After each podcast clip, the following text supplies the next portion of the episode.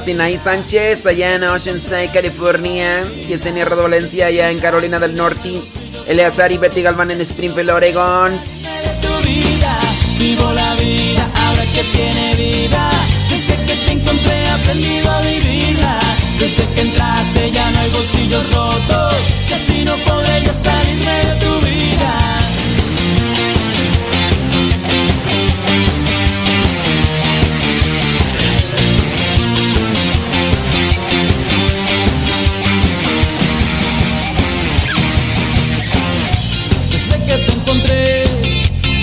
Ya no traigo mis zapatos al revés. Respiro hoy de ti. Y sin lagañas tu rostro puedo ver. Eres la voz de mi guitarra. Quien afina estas cuerdas flacas. Vivo la vida ahora que tiene vida. Desde que te encontré he aprendido a vivirla.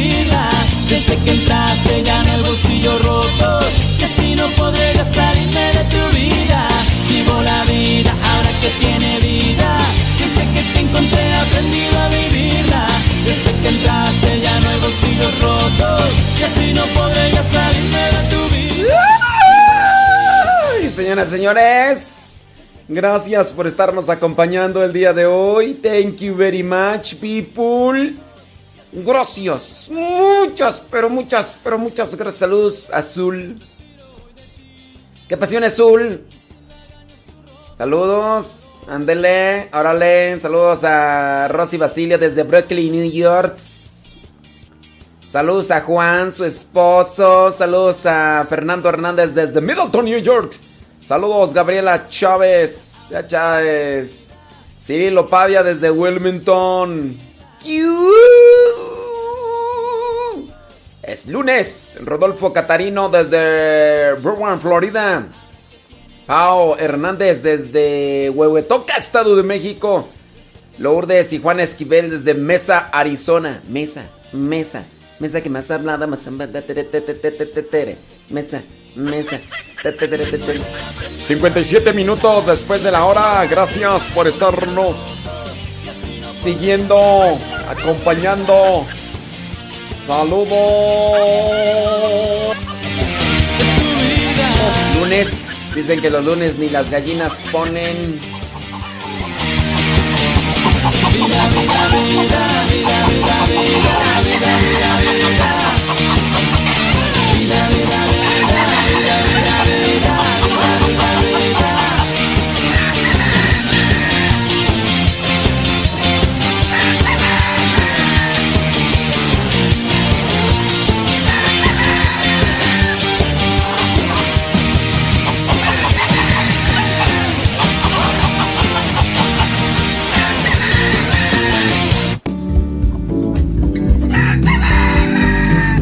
Buenos días.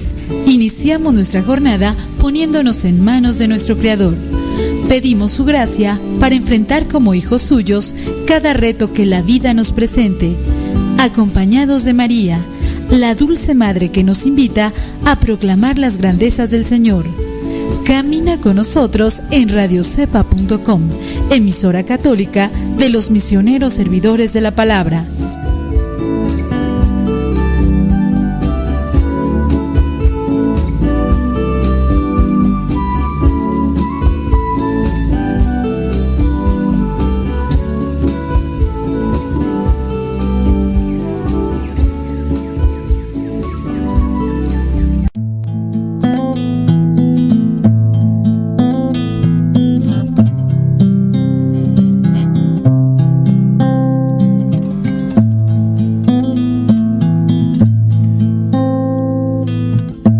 En este momento abrir tu corazón a Dios, abrir tu mente al Creador, al que modeló tu corazón, al que te conoce perfectamente. Háblale, no dejes pasar esta oportunidad. En el nombre del Padre, del Hijo y del Espíritu Santo. Señor Jesucristo, te doy las gracias por tantas atenciones que has tenido conmigo. Te doy gracias, Señor, porque me has dado muchas cosas. Y también, Señor, te doy gracias por las cosas que ya no tengo, por las personas que se alejaron por las personas que están ahorita contigo. Quiero decirte, Señor, que te ofrezco este día con todas las penas y tribulaciones que en él vengan. Y quiero pedirte al mismo tiempo la fuerza de tu espíritu. No me abandones. No me dejes solo en este camino. Sé que me haces falta y por eso te invoco en este momento. He llegado a descubrir que si tú estás conmigo, nada me falta. En mi vida, Señor, solo tú bastas.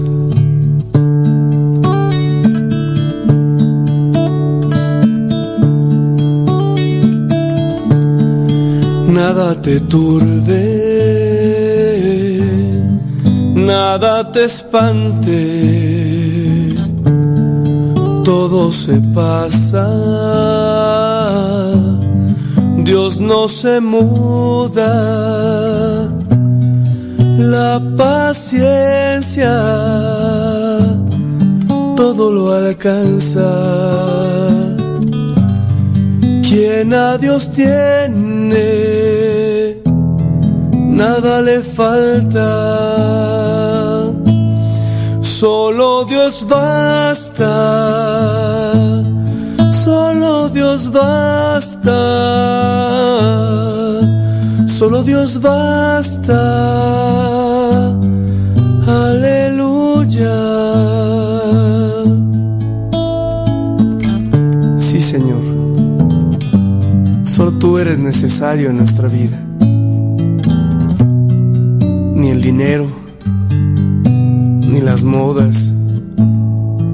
ni siquiera los afectos son más grandes que tú. Ayúdame para que este día pueda amarte y de este modo poner todo mi empeño en las cosas que tengo que realizar. Ayuda a mi familia Ayuda a mis hermanos, ayuda a mis amigos. Dame la oportunidad, Señor, de mostrarles a ellos quién eres tú, de decirles que tú eres el Todopoderoso y que solamente tú eres indispensable en nuestra existencia. Nada te turbe nada te espante, todo se pasa, Dios no se muda, la paciencia todo la alcanza, quien a Dios tiene, nada le falta Solo Dios basta, solo Dios basta, solo Dios basta. Aleluya, aleluya.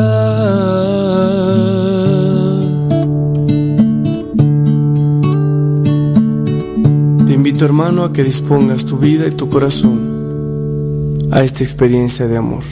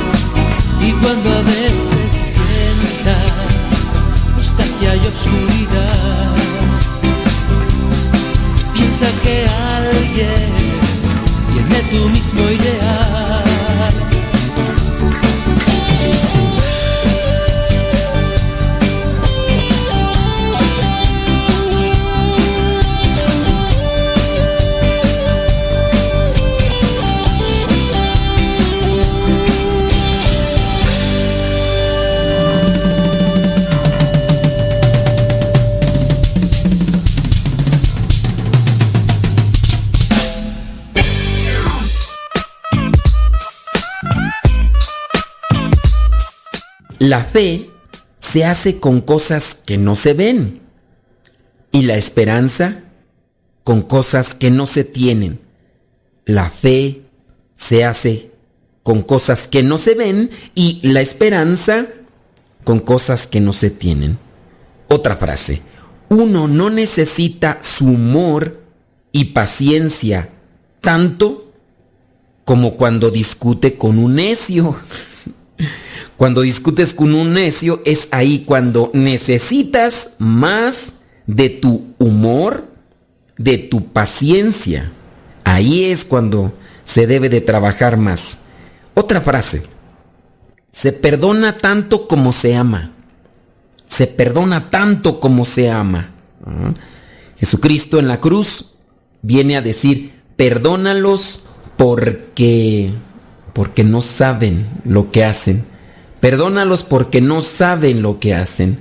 Se perdona tanto cuanto se ama.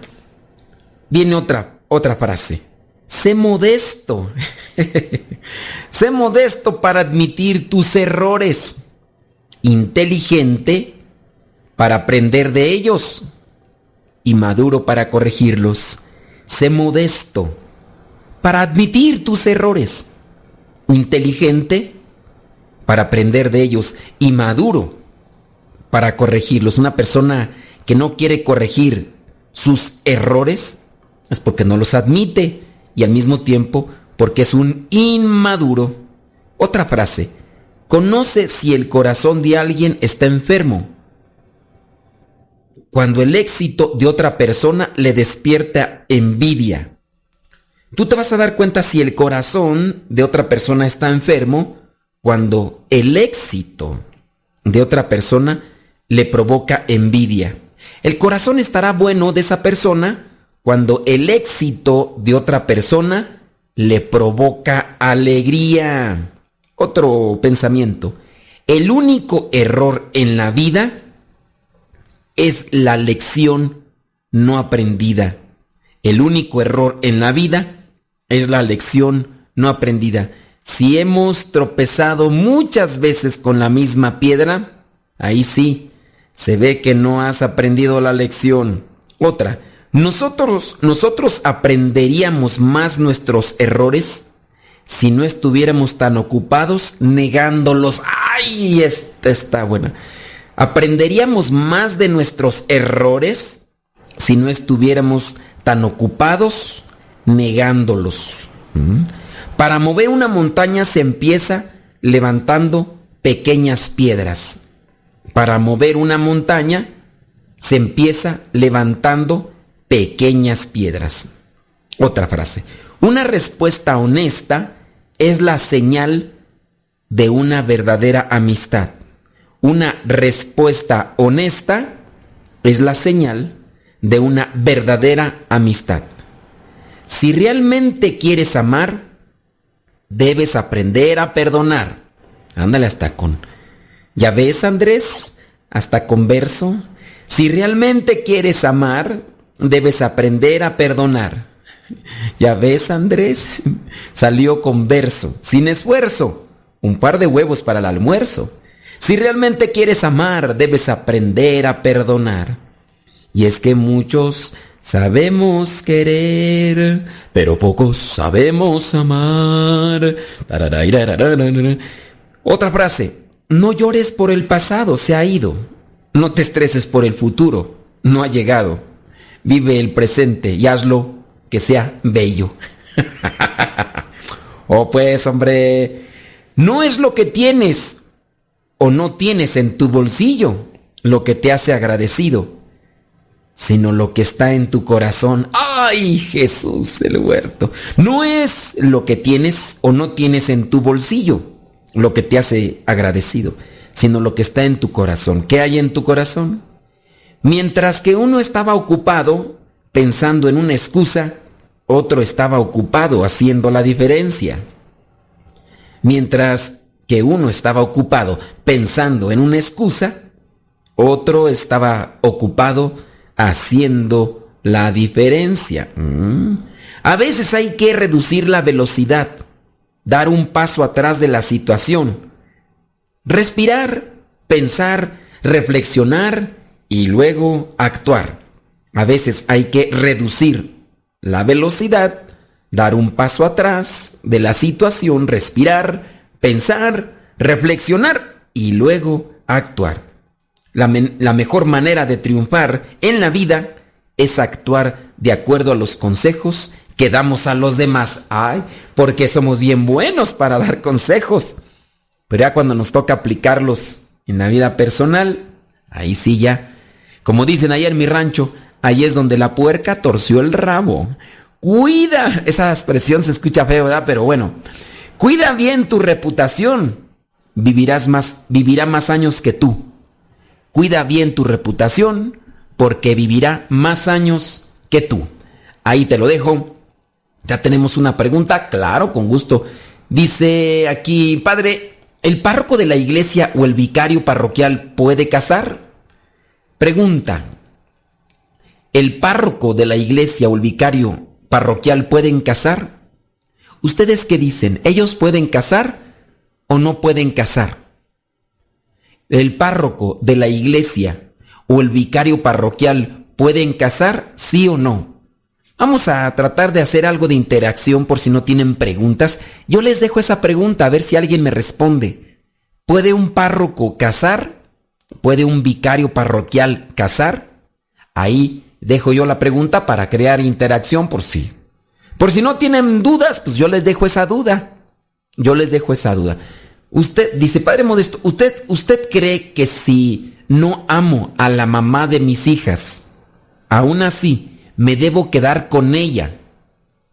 Solo pido una opinión. Y no estamos casados ni por el civil ni por la iglesia.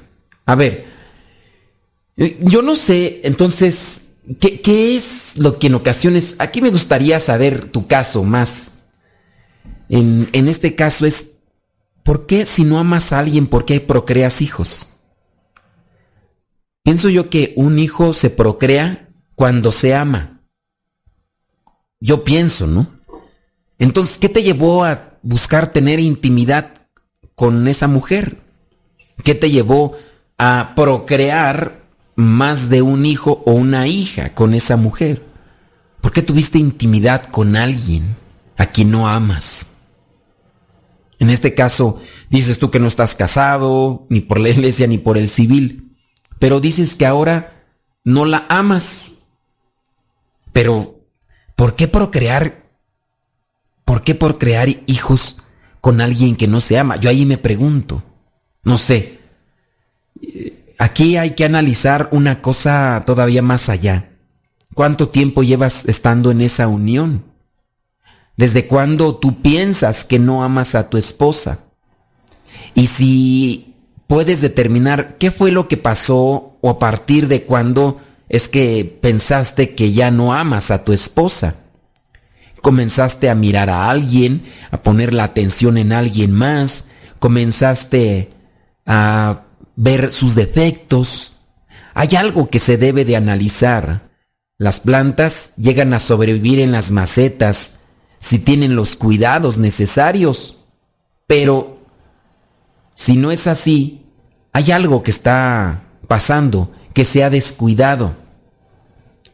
No te puedo dar una respuesta con respecto a esta pregunta porque yo tendría que preguntarte, ¿por qué, si, ¿por qué entonces procreaste familia? ¿Por qué te juntaste? ¿Por qué decidiste vivir eh, junto con ella? ¿Nada más para tener la satisfacción de desahogarte con las cuestiones sexuales? ¿Para eso te juntaste con... O sea, la utilizaste nada más para... Eh, ¿No crees que eso es pecado? buscar solamente el desahogo sexual con una persona?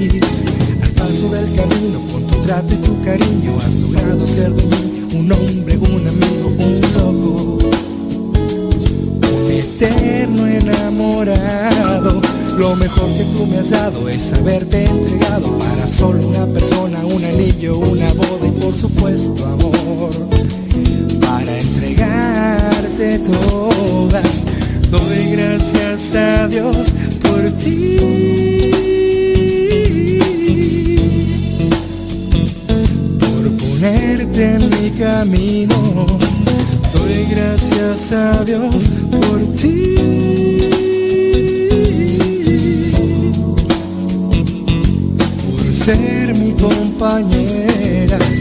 Doy gracias a Dios por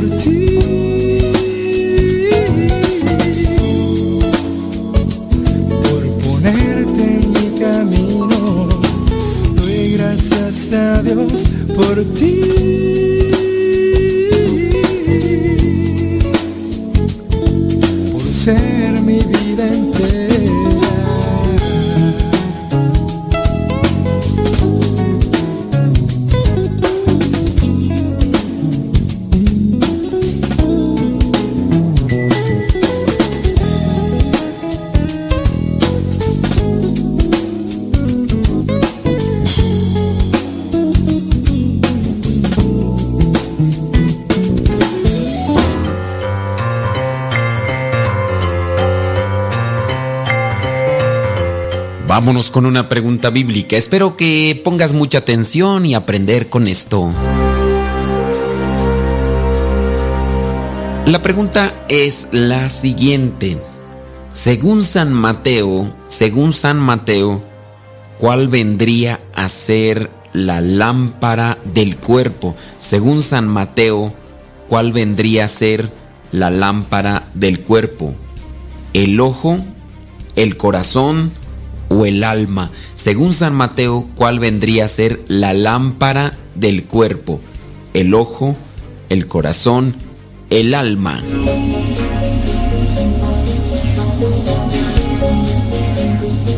Si tu respuesta fue que la lámpara del cuerpo viene a ser el corazón, te equivocaste. Si tú dijiste que la lámpara del cuerpo es el alma, te equivocaste.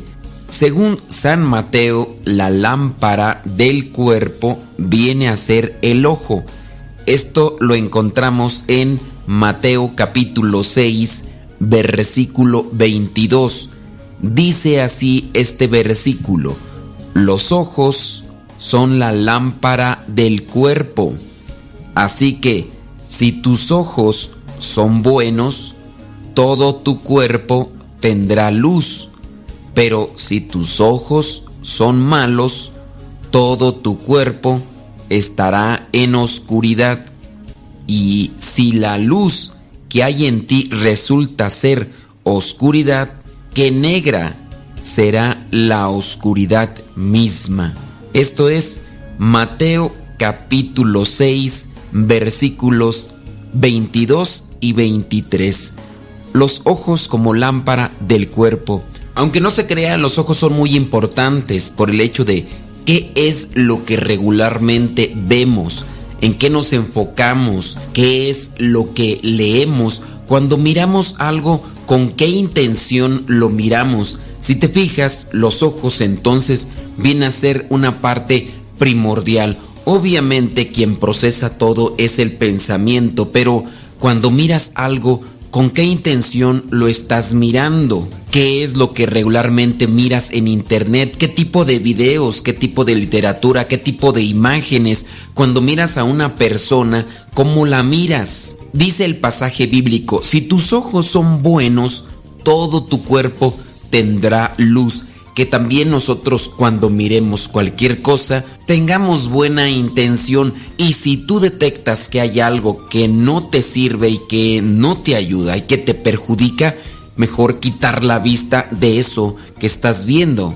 Porque si tus ojos son malos, todo tu cuerpo estará en oscuridad tendrás pensamientos malos y te puedes llenar de odio, de orgullo, de coraje. No solamente estamos hablando de una cuestión meramente lujuriosa, sino también mirar con desprecio, mirar con orgullo, con soberbia, mirar con envidia a otra persona. Porque si la luz que hay en ti resulta ser oscuridad, que negra será la oscuridad misma. Cuidemos la lámpara de nuestro cuerpo, según San Mateo, que vienen a ser los ojos o la manera como miramos las cosas.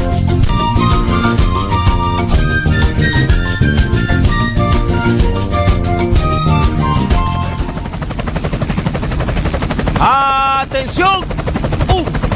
2, 3, 4. 1, 2, 3, 4. 1, 2, 3, 4. Yo estoy loco con mi Dios. Yo estoy loco con mi Dios. Él me da la salvación. Él me da la salvación. Siempre glorificaré.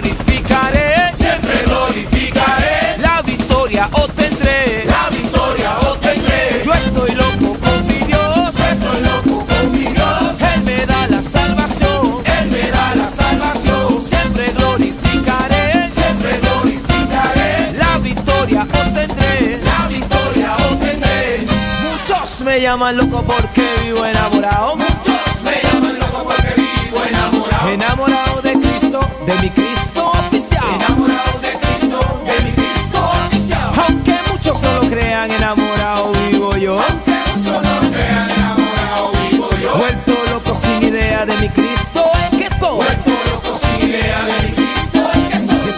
vivo Enamorado. de Cristo. Afición. Es que yo vivo Enamorado. de Cristo. Afición. Es que yo vivo Enamorado. de Cristo. Afición. Yo vivo Enamorado. de Cristo. Chao.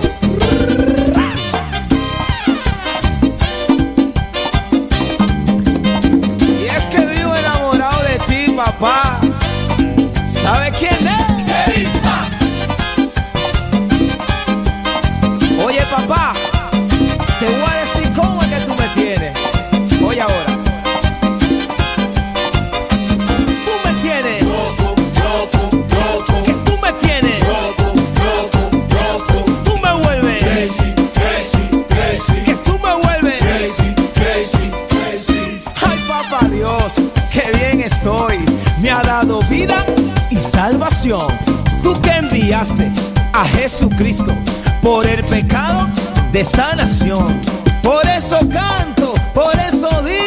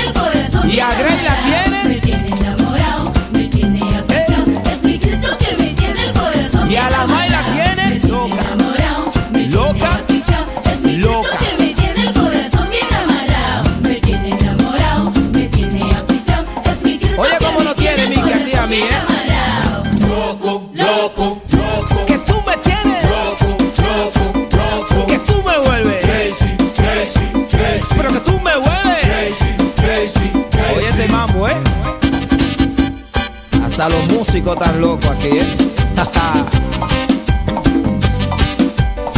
Oye, ¿quién es? Erina. Todo el mundo está loco aquí con papá.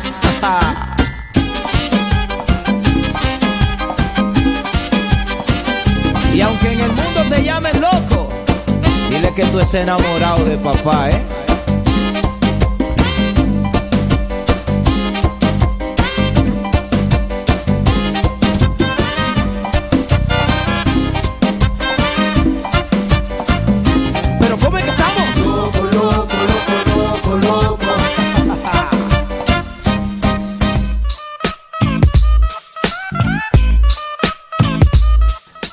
Pregunta. ¿Se puede bautizar a un niño en el vientre de la mamá? ¿Se puede bautizar a un niño en el vientre de la mamá? ¿Qué es? Voy a hacer esta pregunta que la hemos hecho muchísimas veces, pero no está por demás. Vamos a hacerla a ver si quedó clara la respuesta en la última vez que hicimos la pregunta. ¿Qué es necesario para que sea válido el sacramento del bautismo? ¿Qué es necesario para que sea válido el sacramento del bautismo? ¿Qué es necesario para que sea válido el sacramento del bautismo? En base a esto, cuando nos respondan, vamos a poder responder a esta persona que pregunta, ¿se puede bautizar a un niño en el vientre de la mamá? Recuerden que bautizar es con Z y esa es la acción, bautizar. Cuando se dice es un bautizo, el bautizo es la acción, bautismo es el sacramento, solamente ahí. Entonces ahí tenemos dos preguntas, pues para ver si, si generamos algo de, de llamadas, oye, porque pues, también a veces como que hasta nos da un tanto de pesar porque ni, ni mi tía me habla para decirme que me está escuchando, ni mi mamá tampoco, entonces pues bueno, pues por lo menos a ver si genero por ahí ese tipo de, de preguntas, de respuestas. Dice, padre, una pregunta sobre el guía espiritual. ¿Puede ser una persona que dé clases? O sea, una maestra de grupo. Yo estoy en un grupo y la maestra da muy buenos temas. Ella no puede ser, ella no puede ser. Gracias, padre. Dios lo bendiga. Bueno, pues también depende de qué, qué maestra. Fíjense que pueden haber orientadores familiares muy buenos, pero hay que distinguir entre lo que es un orientador familiar, un orientador matrimonial, en lo que vendría a ser un guía espiritual. El orientador matrimonial te va a dar consejos, ideas sobre el matrimonio, sobre la familia. Puede haber un orientador moral. Entonces te va a dar muy buenas ideas con respecto a los valores. Pero hablando de un guía espiritual, el nombre lo dice, guía espiritual. Guía espiritual, es decir, te va a poder guiar y ayudar en lo espiritual. Entonces, esa maestra a lo mejor es muy buena dando conceptos, ideas, pero ¿para qué? Aquí no nos dices de qué maestra es o qué clases tienes. A lo mejor puede ser una muy buena maestra de, de macramé o tarjeta española o de crepé o de repujado o no sé de qué es. Pues es que no nos pusiste de qué maestra es. Pues yo no voy a adivinar. Yo a lo mejor puedo suponer, a lo mejor es maestra de matemáticas, te da muy buenos consejos, cómo salir de los problemas, de los, de los silogismos y todo eso. Pudiera ser. Pero si ten presente que alguien puede ser muy bueno en cuestión de conceptos e ideas. Pero si tú preguntas sobre el guía espiritual, ahí, ahí es otra cosa. En este caso, hablando de, de los guías espirituales, tienes que tener en cuenta que debe ser alguien que está caminando en el camino espiritual. No es, no es cualquier persona o cual, cualquier maestro. Te digo, es muy fácil teorizar, eh, repetir conceptos y demás. Pero, pues, ten, ten el cuidado, ya que algunas veces te puedes llevar cierto tipo de... de Ay, ¿cómo se va el nombre? Es que estoy aquí buscando una cita bíblica porque nos están preguntando que si explicamos la cita bíblica de Juan 9, 1, 4. Eh, te puedes llevar cierto tipo de decepciones. Te puedes llevar cierto tipo de decepciones cuando tú piensas que te puede guiar en lo espiritual, cuando puede ser que solamente sea un maestro, sí, eh, repetidor de conceptos e ideas, pero dentro del terreno espiritual, pues nomás no te ayude. Mm, puede ser incluso un guía espiritual ignorante.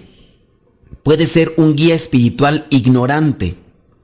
Porque puede ser que no tenga mucho conocimiento, pero te da un consejo iluminador. Y no tiene el conocimiento que quizá tiene un maestro, pero la sabiduría se manifiesta en esa persona porque está conectada con Dios y ahí él viene a ser como un maestro o como un guía espiritual. Bueno, nos están preguntando que la cita bíblica de Juan capítulo 9, versículos del 1 al 4. A mí se me hace que algunos de ustedes nos preguntan estas citas bíblicas porque quieren que les hagamos su tarea, ¿verdad? A lo mejor por ahí algunos quieren que les hagamos su tarea o que les eh, eh, hagamos una, un tema, una reflexión de un tema para darlo en su grupo.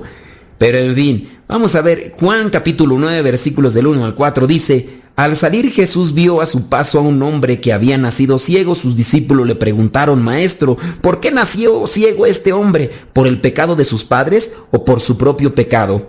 Jesús les contestó, ni por su propio pecado, ni por el de sus padres. Fue más bien para que en él se demuestre lo que Dios puede hacer. Mientras ese día tenemos, mientras es de día, tenemos que hacer el trabajo del que me envió, pues viene la noche cuando nadie puede trabajar. Miren, con respecto a esta cita bíblica, hay muchas personas que se quejan de las enfermedades, reniegan de las enfermedades, no quieren, rechazan las enfermedades y las ven como castigo de Dios. Así estaban los discípulos. A ver, ¿de quién es el problema este ciego? ¿Es pecado de él o pecado de sus padres? ¿Por qué? ¿Por qué está así? Miren, no es, no es ni por el pecado de sus padres ni por el pecado de él. Es más bien para que se manifieste, para que se manifieste o se demuestre lo que Dios puede hacer. Ahí yo les invitaría a aquellos que están en una situación de enfermedad, de dolor, de sufrimiento, no lo vean como un castigo de Dios, no lo vean como un distanciamiento de Dios. Eso es equivocado. En algunos casos que yo me he encontrado, he platicado con las personas que están enfermitas y les digo, a ver, usted ya no quiere tener la enfermedad, usted está cansada, usted está desesperada, quisiera que Dios ya se la quitara. Sí, le digo, pero mire, también usted vea los frutos, los frutos espirituales que hay detrás de esta enfermedad. Sus hijos se han reunido. Antes sus hijos se reunían, no. Antes sus hijos rezaban, no. Ahora están rezando. Hay unidad. Y también en muchos de los casos puede haber hasta reconciliación.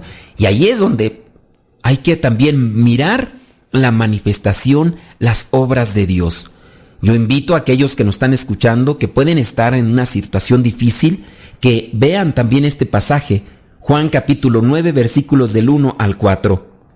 Fue más bien para que en él se demuestre lo que Dios puede hacer. Dios puede hacer muchas cosas buenas en medio de aquel dolor, de aquella enfermedad, de aquella desesperación, de aquella angustia. Hay que darle sentido al dolor, al sufrimiento. Hay que prepararnos. Todos debemos de prepararnos porque habrá algunas personas por las que ya están pasando en esa situación.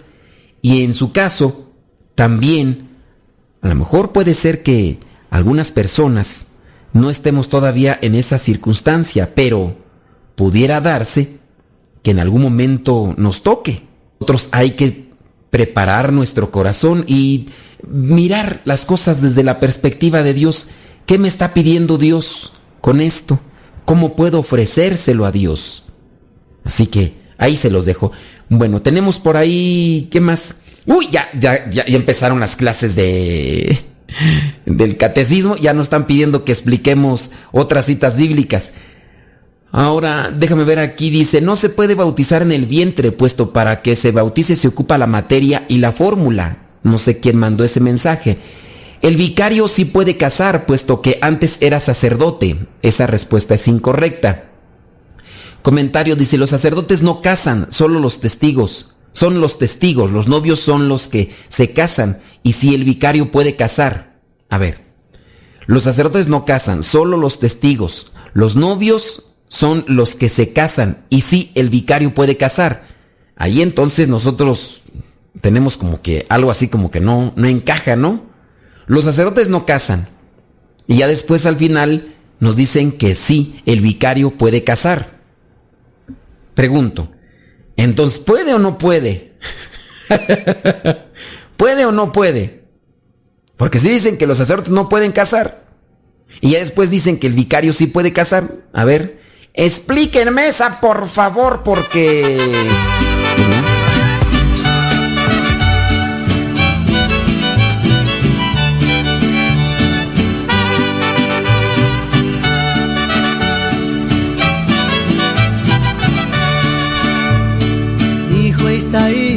Que a Dios. Lo vio en su trono sentado, el templo lleno de gloria, con serafines cantando,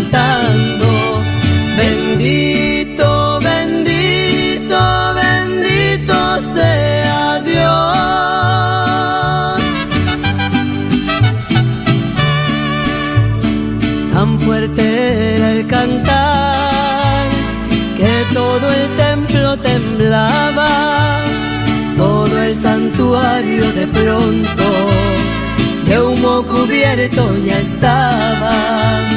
Y así lo dijo Isaías, mi condena está sellada.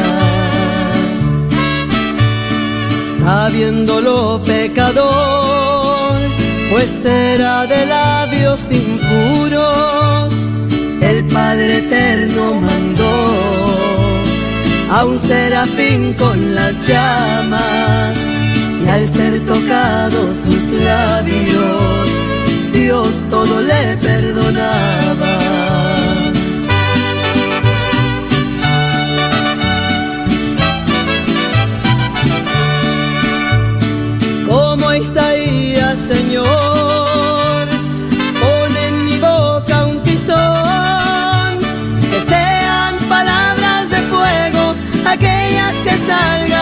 Mi corazón.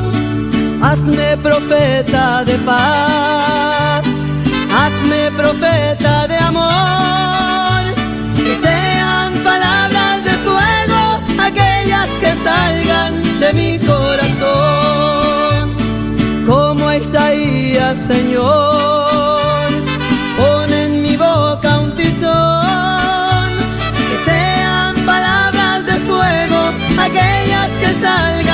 mi corazón. Hazme profeta de paz, hazme profeta de amor. Que sean palabras de fuego aquellas que salgan de mi corazón. Como Isaías, Señor, hazme mensajero de tu bendición.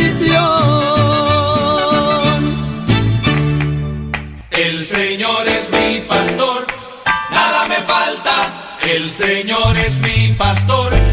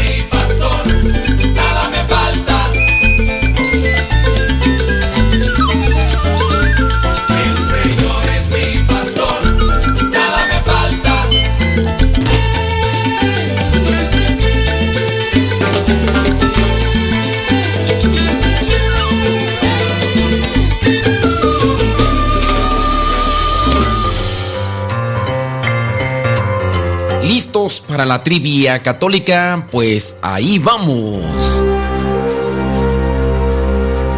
La pregunta es la siguiente.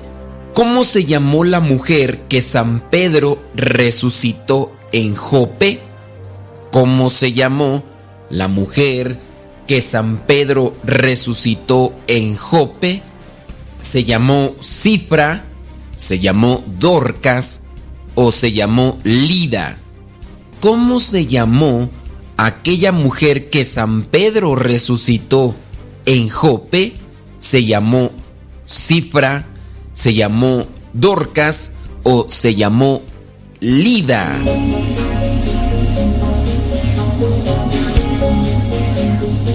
Bueno, pues si tu respuesta fue que se llamó cifra, pues déjame decirte que, que no, que te equivocaste. Si tú dijiste que se llamaba Lida, pues también déjame decirte que te equivocaste. La mujer que resucitó Pedro, San Pedro, se llamó Dorcas. De hecho, tú lo puedes verificar en el libro de los Hechos de los Apóstoles, capítulo 9, versículos del 36 al 46, donde dice, por aquel tiempo había en la ciudad de Jope una creyente llamada Tabita, que en griego significa Dorcas. Esta mujer pasaba su vida haciendo el bien y ayudando a los necesitados. Por aquellos días, Dorcas enfermó y murió. Su cuerpo, después de haber sido lavado, fue puesto en un cuarto del piso alto. Jope estaba cerca de Lida, donde Pedro se encontraba, y como los creyentes supieron que estaba allí, mandaron dos hombres a decirle, venga usted a Jope sin demora. Y Pedro se fue con ellos. Cuando llegó, lo llevaron al cuarto donde estaba el cuerpo. Y todas las viudas, llorando, rodearon a Pedro y le mostraron los vestidos y túnicas que Dorcas había hecho cuando aún vivía. Pedro los hizo salir a todos y se arrodilló y oró. Luego, mirando a la muerta, dijo, Tabita, levántate. Ella abrió los ojos y al ver a Pedro se sentó. Él la tomó de la mano y la levantó. Luego llamó a los creyentes y a las viudas y la presentó viva.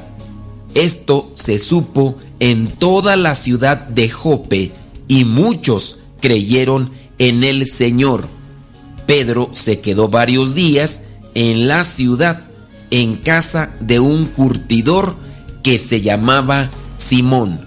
Entonces el nombre de la mujer era Tabitá, que en griego significa Dorcas. A lo mejor para algunos puede resultar confuso, porque se dice en la misma palabra que Pedro resucita a Dorcas y algunos dirán, pero que no se supone que el único que resucitó fue Cristo. Si nos vamos a la etimología de la palabra, sabemos que la palabra resurrección viene de resurrexus y esta palabra viene del participio resurgere que significa volver a levantarse. Muy cierto es que ya en el siglo tercero la palabra resurrección se usó ampliamente para referirse a la resurrección al final de los tiempos. San Ambrosio de Milán y todos los padres de la iglesia ya en el siglo IV la empleaban para referirse a la resurrección de Cristo y la resurrección al final de los tiempos. Pero la palabra resurrección significa volver a levantarse. De la misma manera se utilizó con Lázaro. Lázaro, aquel que resucitó Jesús cuando ya llevaba incluso varios días en la tumba, lo resucitó. Y algunos llegan a decir, no, es que eso no es resurrección, eso es volver a la vida, porque después incluso los mismos judíos buscaban matar a Lázaro para que la fama de Jesús no se extendiera. Pero tomemos ese principio de la etimología de la palabra resurrección, que es surgir o volverse a levantar. Algo que también me llama mucho la atención en esta cita bíblica de Hechos capítulo 9 versículos del 36 al 43 es que esta mujer, Tabita o también llamada Dorcas, dice que era una mujer que ayudaba a los demás, a los necesitados, y se la pasaba haciendo el bien. Que nosotros todos los días tengamos esa intención, pasar haciendo el bien en este mundo y ayudar a los necesitados.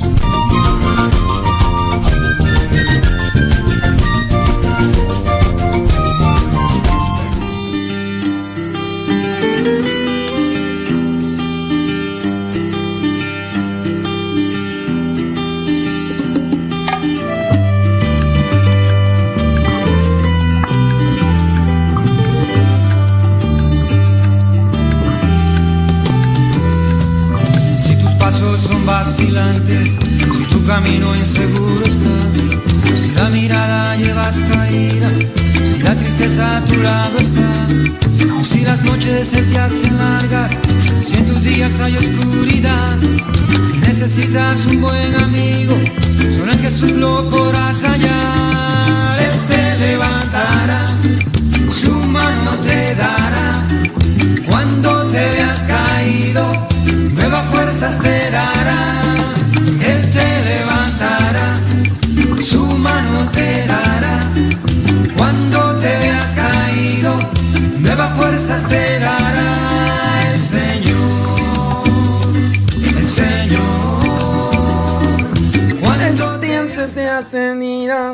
57 después de la hora. Dice, ¿para qué mandamos preguntas si luego ni las lee? Es que, pues hay veces que las veo y hay veces que no las veo. O sea, hay veces que me pierdo. Miren, eh, hay veces que veo las preguntas y pues, las respondo, ¿no? No es que digan, "Ah, no, no voy a responder preguntas. No, no. La cuestión es de que entre los saludos, los comentarios, de todo un poco, pues. Pues ya se, se, pierden, pero. Hay veces que no respondo las preguntas porque a veces ya los tiempos ya no nos alcanzan. O ya las veo ya cuando ha pasado mucho tiempo. Pero lo que hago es guardar la pregunta. Y ya después la respondo. A lo mejor ya no toca escucharla, pero a lo mejor a otros sí les sirve. 57 después de la hora, lunes 7 de junio, gracias. Cuando te veas caído, nuevas fuerzas te dará.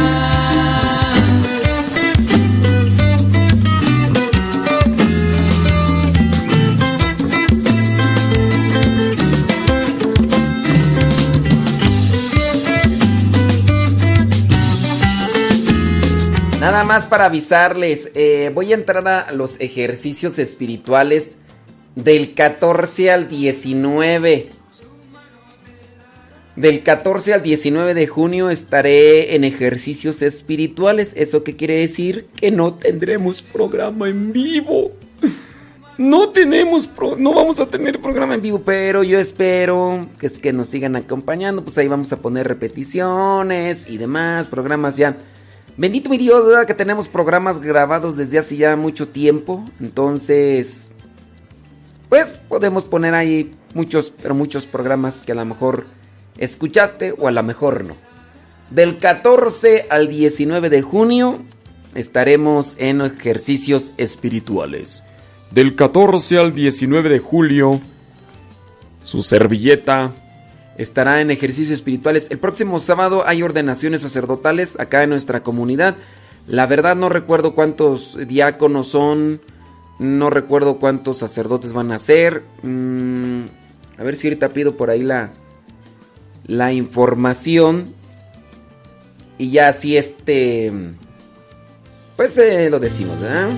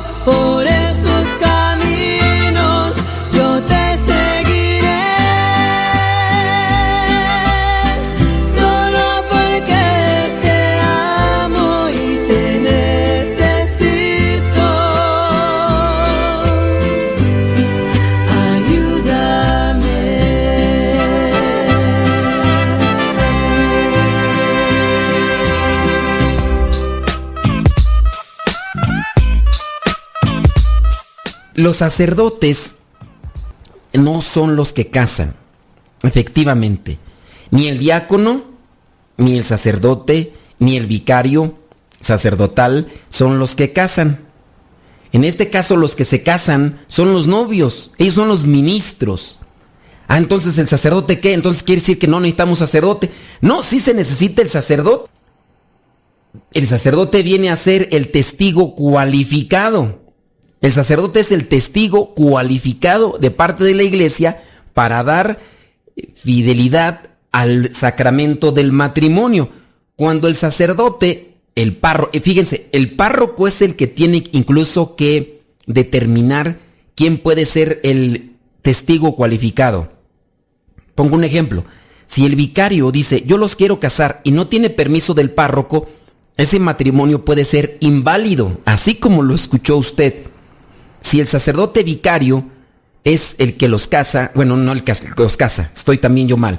Si es el que se hace presente en el momento del matrimonio y no tenía permiso del párroco, ese matrimonio puede ser inválido.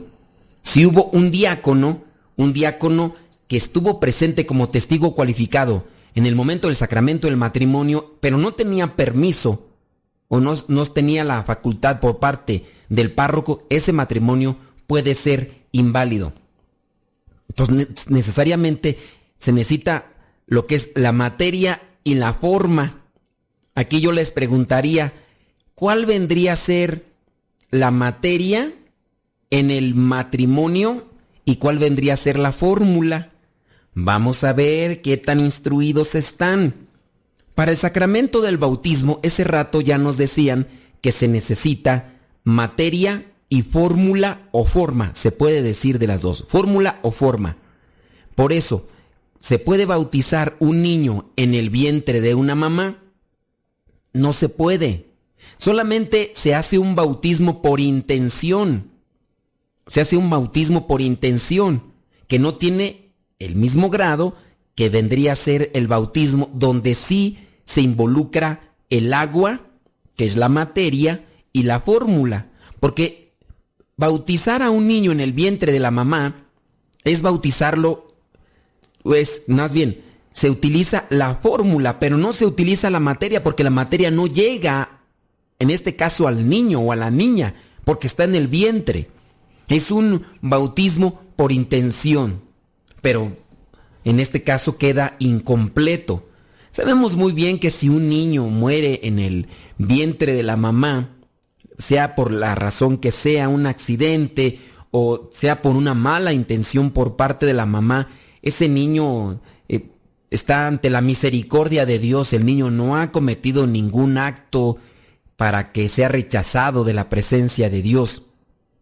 La iglesia incluso determina que los niños se les da el nombre de angelitos por no tener un pecado como tal y si en su caso ellos han sido bautizados, en este caso, ellos van directamente a la presencia de Dios, al, cielo. Ahora, si no se bautiza, en este caso, si fue abortado, o en su caso, si fue abortado, el niño también recibe la misericordia de Dios. No creemos, no creemos de manera absoluta que Dios vaya a rechazar a este niño porque, ah, como no te bautizaron, pero Señor, me aborta, no importa aquí, solamente los bautizados, no. Dios es infinitamente misericordioso y sabemos que Él recibirá a estos niños en ese tipo de situaciones. Otra cosa es que a un niño no lo quieran bautizar y que con el paso del tiempo Él rechace el bautismo por rechazar a Cristo. Ahí viene un rechazo de Dios. Entonces, ¿se puede bautizar mm, dentro del vientre de una mamá? No. Se hace un bautismo por intención, pero no tiene el mismo grado. Ahora, yo hago otra pregunta para poder interactuar con ustedes. ¿Quién sería? La materia en el bautismo es el agua y la fórmula. La fórmula es yo te bautizo en el nombre del Padre, del Hijo y del Espíritu Santo. Yo el fin de semana me tocó bautizar a tres chamacos, dos niños y una niña. Uno de los niños, a uno de los niños lo bautizaron con el nombre de, con el nombre de Caín. Yo la verdad no recomiendo que pongan este nombre de Caín, porque si en parte a nosotros se nos bautiza con el, nombre de un santo, es para que tengamos una referencia de virtudes. y en este caso, Caín, digo, yo sé, es un nombre bíblico. Yo no sé por qué esta familia optó o buscó ponerle ese nombre, pero pues, pues no, no, no, pues yo no coincido, pues, o sea, no, no coincido con ese nombre de, de Caín, porque pues bueno, no dudo que por ahí pudiera encontrarse un santo con ese nombre de Caín, pero el nombre más directo es hacia ese pasaje del Génesis donde dice que Caín mató a su hermano Abel por envidia, por envidia. Ahora yo les hago la pregunta nuevamente, ¿cuál es la materia? ¿Cuál es la materia del eh, sacramento del matrimonio y cuál es la fórmula o la forma? Una persona pregunta que si el esposo trabaja en una parroquia, el sacerdote que si puede ser el guía espiritual de la esposa. El sacerdote puede ser guía de... Que porque el esposo trabaja en la iglesia. El esposo trabaja en la iglesia y entonces la señora tiene como guía espiritual al sacerdote de esa iglesia. Y dicen que en el matrimonio tienen muchos problemas. Pregunta que si en su caso estará interfiriendo ahí que el esposo trabaje ahí en esa iglesia y que ella tenga al mismo tiempo al guía espiritual, al párroco, al sacerdote de ahí. Miren, creo yo que los problemas matrimoniales estriban más bien en el orgullo, en el egoísmo, en la soberbia. Ahí, desde, yo- desde mi punto de vista, creo yo, se enraizan y se anclan muchos, pero muchos problemas. Egoísmo, orgullo y soberbia. El hecho de que tú tengas como guía espiritual al sacerdote donde trabaja tu esposo, no creo que sea un motivo para provocar problemas. Analicen más bien su temperamento, su comportamiento y vean si ustedes están entrando en estas etapas de egoísmo ah, exagerado y por eso es que ustedes están teniendo esos conflictos. Pero no, no creo, no creo que, que sea cuestión del sacerdote o, o esas cosas. Entonces, con respecto a la pregunta que nos hacían hace rato, ¿el párroco de la iglesia o el vicario parroquial pueden casar? Ellos no son los que casan. En este caso, los que se casan son los novios. El vicario y el párroco vienen a ser los testigos cualificados. ¿Puede un laico, puede un laico ser mm, testigo cualificado? Sí. En su caso, si no hay diácono, si no hay sacerdote vicario, en su caso puede determinar el párroco a un laico, pero solamente si el párroco lo determina. Y puede ser él el testigo cualificado y el sacramento es válido. Otra persona habló para preguntar, para preguntar sobre qué es un vicario porque dice que su párroco, pues es párroco y vicario, pues que no, no entiende bien qué onda ahí. Para entender algunas palabras será importante siempre ir a lo que es el tumbaburros. ¿Saben cuál es el tumbaburros? El tumbaburros es... El tumbaburros es el diccionario. Etimología de la palabra. Busquen siempre etimología de la palabra.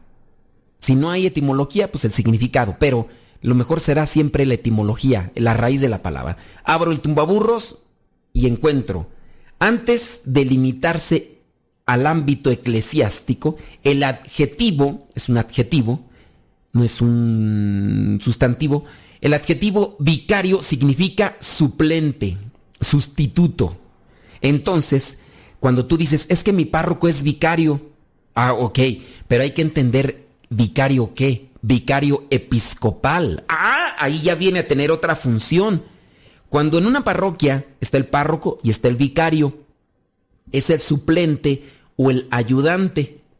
Es el suplente o el ayudante o el que sustituye. La palabra vicario, vicario viene de vicarius en latín y corresponde a suplente, viene de vicarius.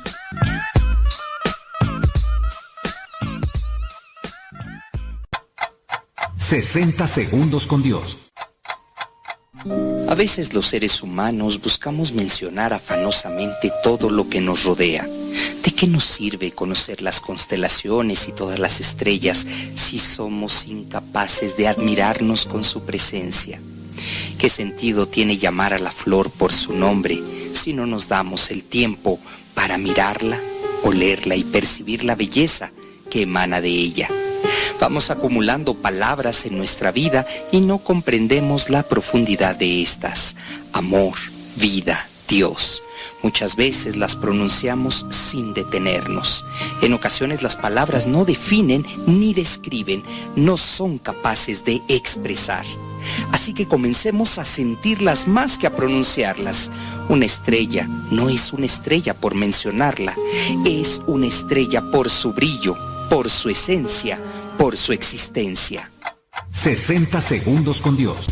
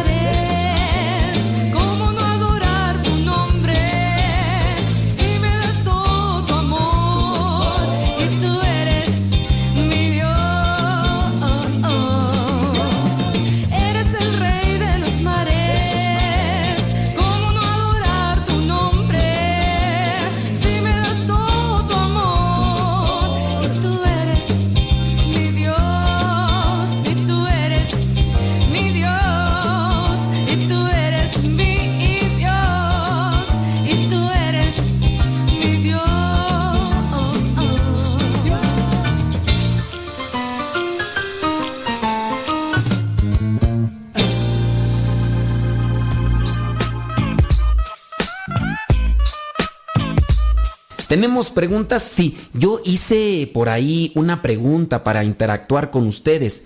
La pregunta es, ¿qué, ¿cuál es la materia, cuál es la materia y la fórmula en el sacramento del matrimonio? Porque hay algunos de ustedes que no están marcando porque no tienen dudas de fe. Yo les dejo esa duda. ¿Cuál es la materia? ¿Cuál es la fórmula en el sacramento del matrimonio? A ver si no me quedé por ahí con alguna re- respuesta que iba a dar, pero dice una persona sobre cómo aconsejar a su hijo para ser sacerdote. Pregunta que cómo aconsejar a su hija para tener novio. Aquí nos adentramos a temas personales.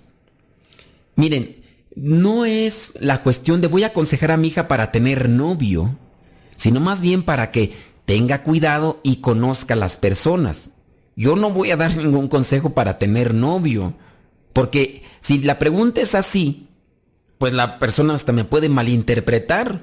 Van a decir, bueno, pues entonces que ya están dando consejos para que los hijos salgan de casa porque pues nomás no agarran ni un resfriado. no voy a dar un consejo para tener un novio. Lo que yo sí puedo decir es, tengan su cuidado siempre cuando están conociendo, cuando están conociendo a las otras personas. Si hay alguien que se acerca a ustedes con intereses amorosos, con intereses de acercarse más que un amigo, conózcanlo con prudencia, con respeto y que las cosas que vayan haciendo sean siempre dentro del plan cristiano. No, no avancen más allá de lo que pudieran ser aquellas cosas que después implicarían un compromiso social o familiar. Hay muchas personas que están viviendo juntas solamente por un compromiso social, no porque se aman, no porque se aman. Entonces, yo aquí incluso me he enfrentado a críticas porque les digo que no es conveniente que una persona se case solamente por tener hijos. Y hay personas dentro de la iglesia que me juzgan porque dicen que no está correcto mi consejo. Bueno, no es mi consejo, es una opinión, pero yo considero que para, incluso, fíjense, en el sacramento del matrimonio, para que sea válido se necesitan requisitos. Porque un sacramento, si no cumple con los requisitos, va a ser inválido. Y hablando del matrimonio, aunque se hayan casado en la catedral con el obispo, si no cumplieron con los requisitos, ese matrimonio puede ser inválido. Y ustedes van a preguntar, ¿pero cómo? Sí, miren, vemos el fútbol. Nosotros vemos el partido de fútbol. Cuando miramos el partido de fútbol, miramos que va un uno de los integrantes del equipo de fútbol va corriendo y de repente patea el balón y patea el balón y entra el balón a la portería y todos gritamos o los que le van a ese equipo gritan gol, gol y todos emocionados. Incluso puede ser que hasta el mismo cronista del fútbol diga ¡Gol! Tititite, allí donde la araña puso su nido. Entró ese... oh, espérenme, espérenme. Acaban de decirnos que ese gol estaba fuera de lugar, señoras y señores. Pues bueno, el gol no se ha llevado a cabo. Ni modo, lástima. Quedamos con el mismo con el mismo, eh, ¿cómo se dice allí? Como la misma puntuación, con los mismos... Ahí, bueno, la cuestión es esa.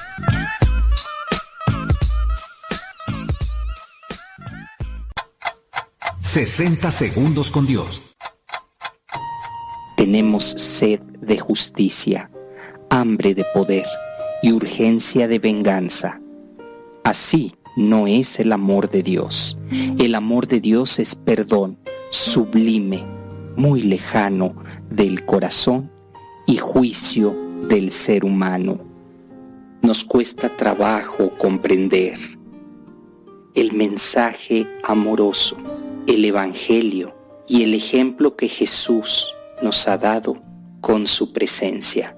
Seguimos pensando en la venganza, en la violencia. Seguimos aspirando a hacer justicia por nuestra propia mano en ese dicho ojo por ojo, diente por diente. 60 segundos con Dios.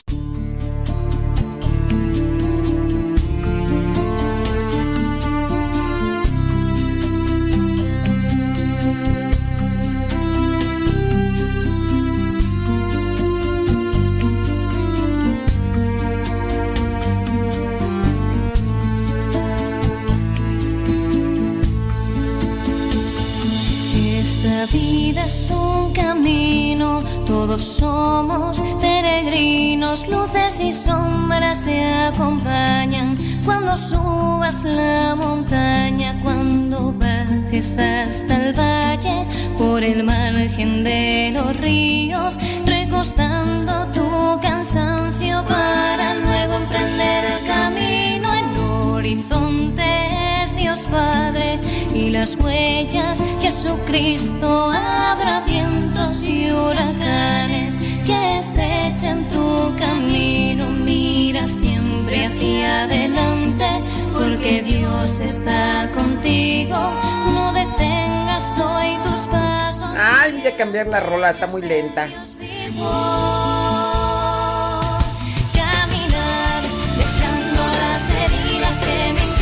Bueno, ahí ya no, ahí ya le cambió de ritmo.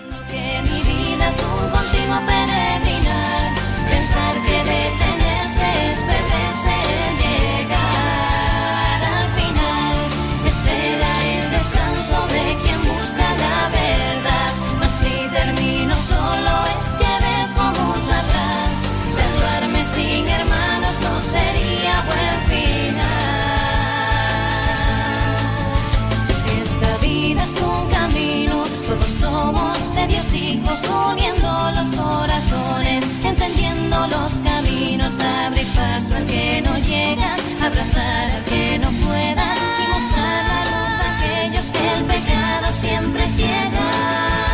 Caminar, dejando las heridas que me impidan avanzar, sintiendo que mi vida es un continuo peregrinar, pensar que detenerse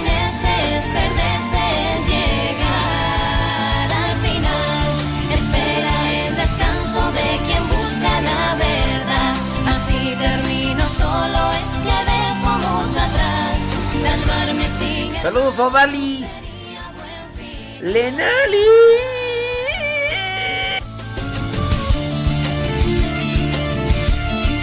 De las carmelitas descalzas, dicen acá que ni se llama así el. Bueno, ya es, son. Es una comunidad que ya. Ya desapareció, pero ni se llaman carmelitas descalzas, carmelitas descalzas. Ay, voy a creer que- que mi vida es un continuo peregrinar, pensar que detenerse es perderse llegar al final, espera el descanso de quien busca la verdad, mas si termino solo es que dejo mucho atrás, salvarme sin Voy a estar en mis ejercicios espirituales. No es que yo vaya a dar temas. No, no, no, no. Yo voy a estar en mis ejercicios espirituales. Nosotros una vez al año nos damos una semana para reflexionar, orar y reconsiderar todo lo que Dios nos está pidiendo dentro de nuestra vocación.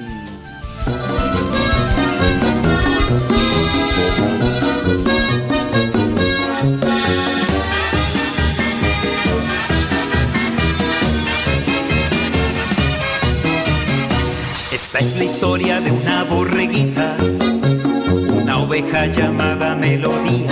¿Y por qué están tristes Odalis? El mundo la dejó muy mal herida. Pensaba que su vida no valía. que en una calle sin salida. Cuando escuchó una voz que la llamaba, que todos sus pecados perdonaba. Cuando el pastor se presentó, por su nombre la llamó. La alegría llenó su corazón. El pastor se presentó y ella su voz reconoció. Melodía de gozo se llenó. Canta con me, me, me, me. Canta con me, me, me. Canta con Canta con me, me, me. Canta con melodía. Me, me, me. Canta con me, me, me. Canta con melodía. Del 14 al 19 de junio vamos a estar en nuestros ejercicios espirituales. Vamos a estar en nuestros ejer- No es que yo vaya a dar temas. Porque dicen que, que van a orar por los retiristas. No, no es que yo vaya a dar temas. Yo voy a estar en mis ejercicios espirituales. Oración, silencio, reflexión. La oveja melodía Del 14 al 19. todos nos contagia su alegría. En Cristo ha puesto toda su confianza. Jesús el buen pastor será su guía. Cuando el pastor se presentó, por su nombre la llamó. La alegría llenó su corazón. Cuando el pastor se presentó y ella su voz reconoció, melodía de gozo se llenó. Canta con me, me, canta con me, me, canta con me, me, canta con melodía. Me, me, me, danza con me, me, me, danza con me, me, me, danza con melodía. Entonces melodía, desde entonces melodía. No se aleja del pastor, no se aleja del pastor. Aunque la senda sea sombría, aunque la senda sea sombría. Ella no siente ningún temor, ella no siente ningún temor. Desde entonces melodía, desde entonces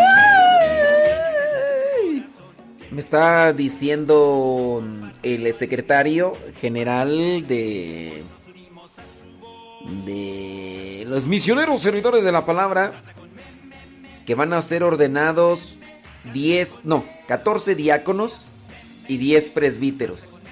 Próximo sábado, 12 de junio, serán ordenados 14 diáconos y 10 sacerdotes. Tan, tan, tan.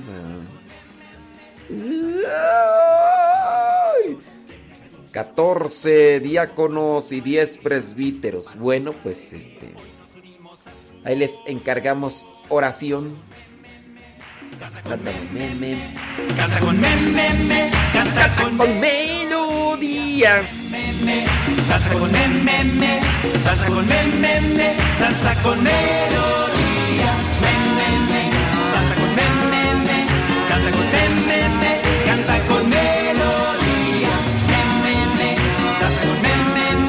Pues por situación de la pandemia nuevamente será restringida la celebración. Y pues eh, ustedes podrán mirarla por la página de Facebook de los misioneros servidores de la palabra. Ahí por ahí miren este mes. Ahora el Evangelio. El Evangelio. ¡Odalis! ¡Odalis! Ándale, pues. Mm, Cada, cada año hace sus ejercicios espirituales. Sí. Cada año tenemos nuestros ejercicios espirituales. Eh, piden oración por Jacqueline Sandoval. Que le agarró el mugre virus. Jacqueline Sandoval, para que también la tengamos ahí presente en la oración. Vámonos al Evangelio del día de hoy. Canta con melodía.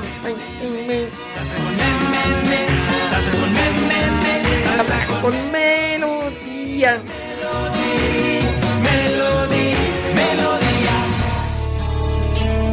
En estos momentos vamos a escuchar la palabra de Dios. Dispón tu corazón para que el mensaje llegue hasta lo más profundo de tu ser.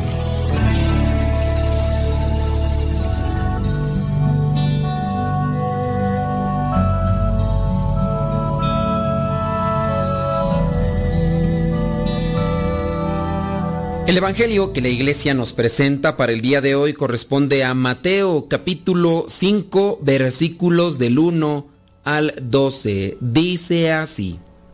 Al ver la multitud, Jesús subió al monte y se sentó. Sus discípulos se le acercaron y él tomó la palabra y comenzó a enseñarles diciendo, Dichosos los que tienen espíritu de pobres, porque de ellos es el reino de los cielos. Dichosos los que sufren, porque serán consolados. Dichosos los humildes, porque heredarán la tierra prometida. Dichosos los que tienen hambre y sed de justicia, porque serán satisfechos. Dichosos los compasivos, porque Dios tendrá compasión de ellos. Dichosos los de corazón limpio, porque verán a Dios. Dichosos los que trabajan por la paz, porque Dios los llamará hijos suyos. Dichosos los perseguidos por hacer lo que es justo, porque de ellos es el reino de los cielos. Dichosos ustedes cuando la gente los insulte y los maltrate, y cuando por causa mía los ataquen con toda clase de mentiras. Alégrense, estén contentos, porque van a recibir un gran premio en el cielo pues así también persiguieron a los profetas que vivieron antes que ustedes. Palabra de Dios. Te alabamos, Señor. Señor Jesucristo, nuestro divino Salvador. Gracias te damos por tu infinito amor. Escuchamos en la palabra, te recibimos y adoramos en la Eucaristía, te servimos en los hermanos.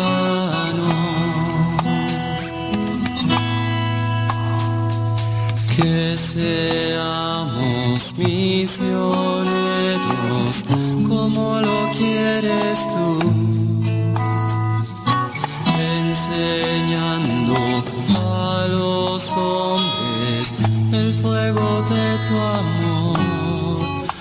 El Evangelio el día de hoy nos presenta un pasaje muy conocido, hasta si tú quieres también muy fácil de predicar. Este pasaje conocido como las bienaventuranzas, un pasaje que incluso deslumbraba a Mahatma Gandhi, este libertador de la India, cuando le preguntaban que cuál era el pasaje de la Biblia que más le gustaba y decía las bienaventuranzas. Las bienaventuranzas no solo son situaciones pasivas que padecemos todos, sino que implican también actitudes, en este caso disposiciones a la actividad que debemos de asumir libremente los que nos llamamos cristianos, los que somos seguidores de Cristo. Hay que ser misericordiosos, hay que purificar el propio corazón, hay que trabajar por la paz, hay que luchar por la justicia.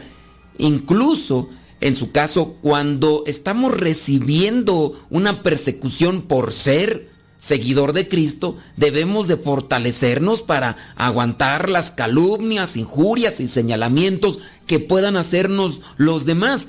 Y más en este tiempo en el que se da una persecución ideológica. Te preguntan, ¿y tú en quién crees? Y si tú dices, no, pues yo creo en Dios, ¿eres cristiano o eres católico? Porque buscan hacer las distinciones. Y si eres cristiano o eres católico, empiezan a señalarte que eres esto, que eres lo otro, o se burlan de ti porque tienes una creencia en Dios. Si no aceptas las propuestas del mundo, viene la persecución por parte de los que son del mundo hacia los que creen en Dios. Ya en algunos lugares están quitando la cruz porque la cruz para algunos es ofensivo, atenta contra la libertad de expresión, entonces quiten cruces por aquí. Si tú trabajas en cierto lugar, no permiten que traigas un signo, si traes una medallita o una crucecita o algo, también quítatelo. No solamente con los cristianos, también podemos decir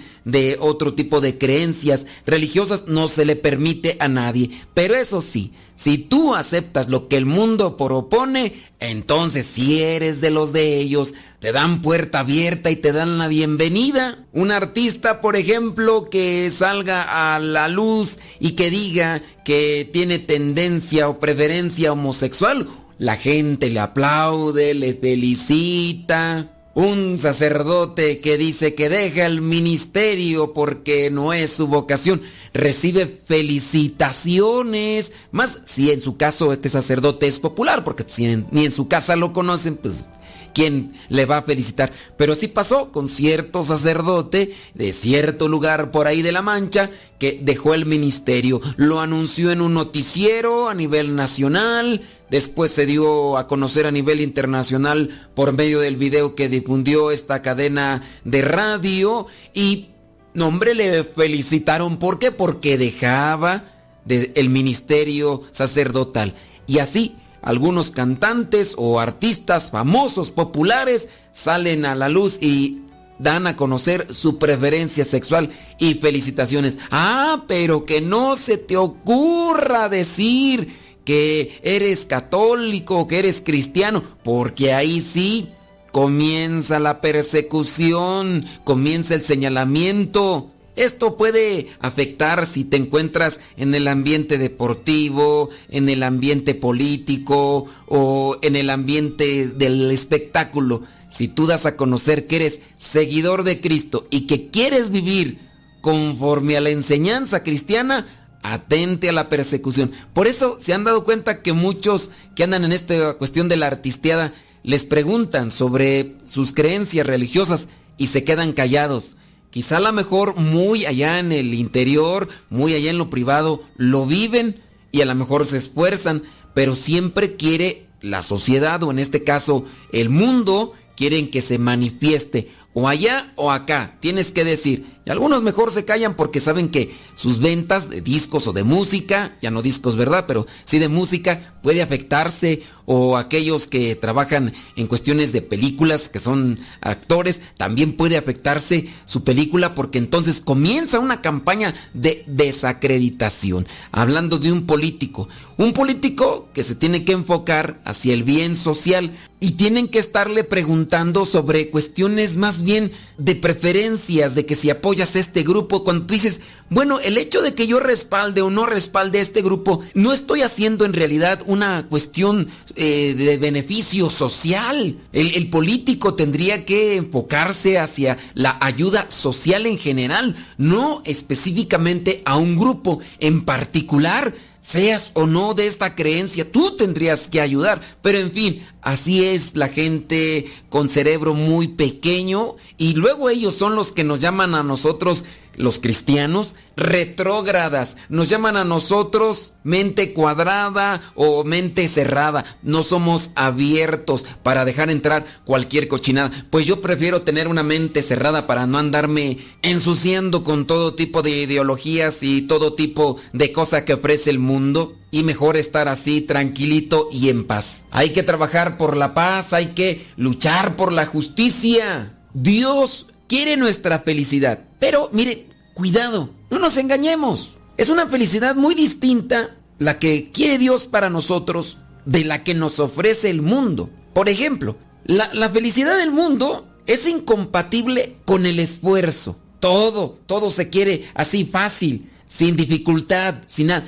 Esa es la felicidad que te ofrece el mundo. La felicidad que te ofrece el mundo es incompatible con, con la pobreza. Porque el mundo te llega prácticamente a decir que si eres pobre no, no eres feliz. Los, los, pobres no son felices para la mayoría en el mundo. Si eres perseguido entonces no estás siendo feliz. Esta felicidad que te ofrece el mundo huye, se aleja cuando no hay salud.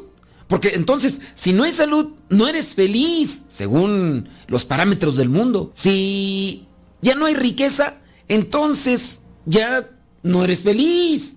La felicidad que ofrece el mundo es demasiado pequeña, es, es frágil. La felicidad que ofrece el mundo no llena el corazón. La felicidad de Dios, sí, pasa por el sufrimiento, por la lucha, por la justicia y por la paz. No se arruga la felicidad de Dios ante la incomprensión, ante el insulto, ante la calumnia, ni siquiera ante la enfermedad y la muerte. Porque los que quieren vivir conforme a los parámetros del mundo pueden recibir insultos, calumnias, eh, incomprensiones, persecuciones, enfermedad y ya piensan que no son felices. Oye, pero ¿se puede ser feliz con estas cosas? Sí, no hay que buscarlas, llegan solas. La felicidad de Dios se construye sobre la fe, la esperanza y el amor. Pero aquí con este tipo de conceptos, cuando no se viven, no se comprenden, la felicidad de Dios se construye día a día y es la única que realmente sacia la sed de la plenitud.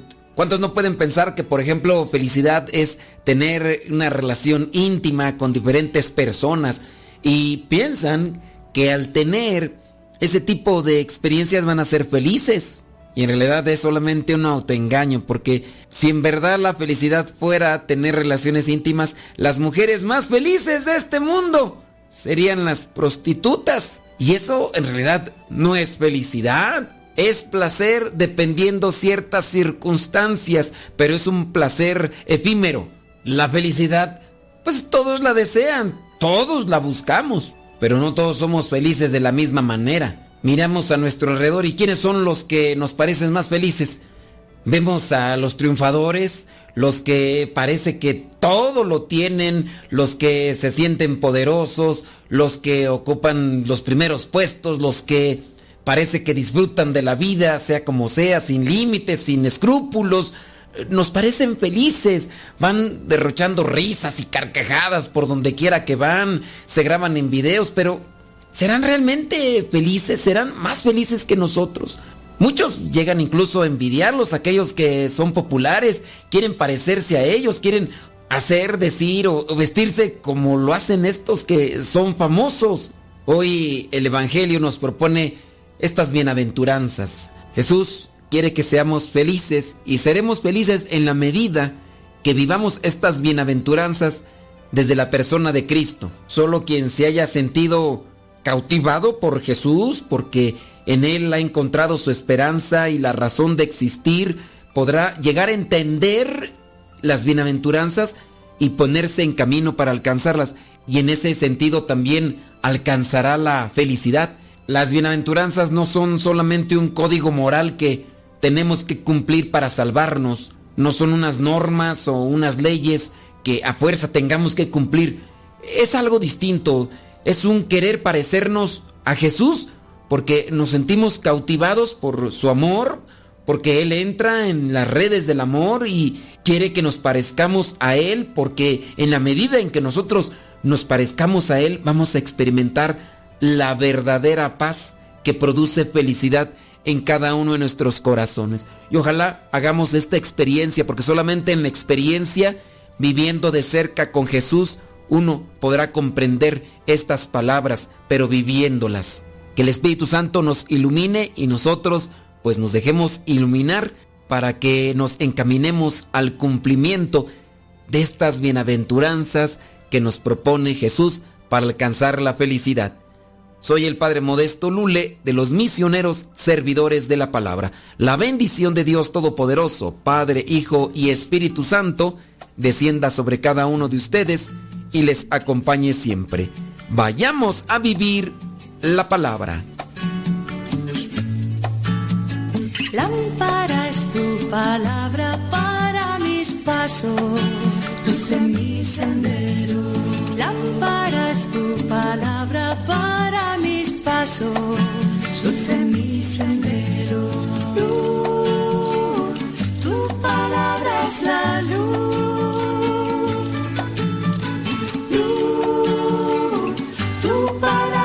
La luz.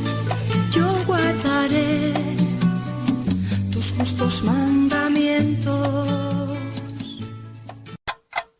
60 segundos con Dios. A veces los seres humanos buscamos mencionar afanosamente todo lo que nos rodea. ¿De qué nos sirve conocer las constelaciones y todas las estrellas si somos incapaces de admirarnos con su presencia? ¿Qué sentido tiene llamar a la flor por su nombre si no nos damos el tiempo para mirarla, olerla y percibir la belleza que emana de ella? Vamos acumulando palabras en nuestra vida y no comprendemos la profundidad de estas. Amor, vida, Dios. Muchas veces las pronunciamos sin detenernos. En ocasiones las palabras no definen ni describen, no son capaces de expresar. Así que comencemos a sentirlas más que a pronunciarlas. Una estrella no es una estrella por mencionarla, es una estrella por su brillo, por su esencia, por su existencia.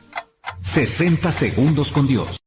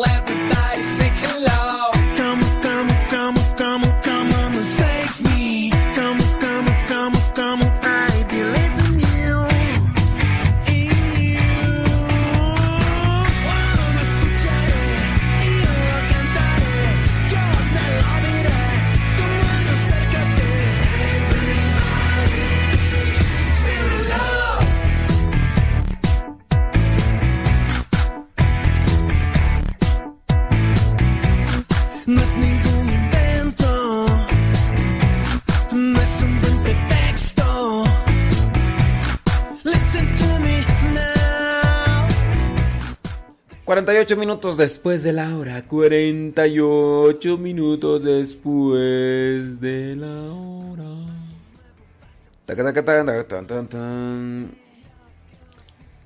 Fíjense que me di. Leí la noticia de que estafaron a la familia que tenía su casa ahí en. ¿en ¿Dónde es? Es en Puebla, ¿no? Donde está este. El socavón. Yo, pienso que una mayoría sí supo de esto, ¿no? Porque fue, fue hasta como que noticia internacional. De repente en un terreno baldío, terreno de siembra, se empezó a hacer un hoyo. Y en el fondo del hoyo había agua, mucha agua. Dicen que eran más de 10 metros de profundidad, más de 20 metros. Y se fue mm, haciendo el hoyo más grande, grande, grande. Empezó así con unos metros y después creo que ya alcanza 100 metros de diámetro. Eso le llaman socavón. Eh, y pues salió una noticia no, no muy difundida, pero no tan difundida como el, socavón. Y estafaron a, a esta familia. ¿De qué manera la estafaron? Pongan atención para que a ustedes no se los bailen. No se los bailen. Bueno, resulta que a la familia le hablaron y le dijeron, ¿ustedes son la familia que tiene ahí la casa? Dice, sí, nosotros somos. Mire, nosotros estamos acá en Monterrey y hemos convenido darle una ayuda. Hablaban así como de 60 mil pesos, algo así, como ayuda. Pero pongan atención, ¿eh? Porque se los pueden bailar a ustedes también. Bueno. Pues resulta que la familia dice, bueno, pues sí, nos, nos, nos alegra, dice que nos quieran ayudar. Dice, muy bien, dice, pues ante esta situación nosotros les vamos a ayudar.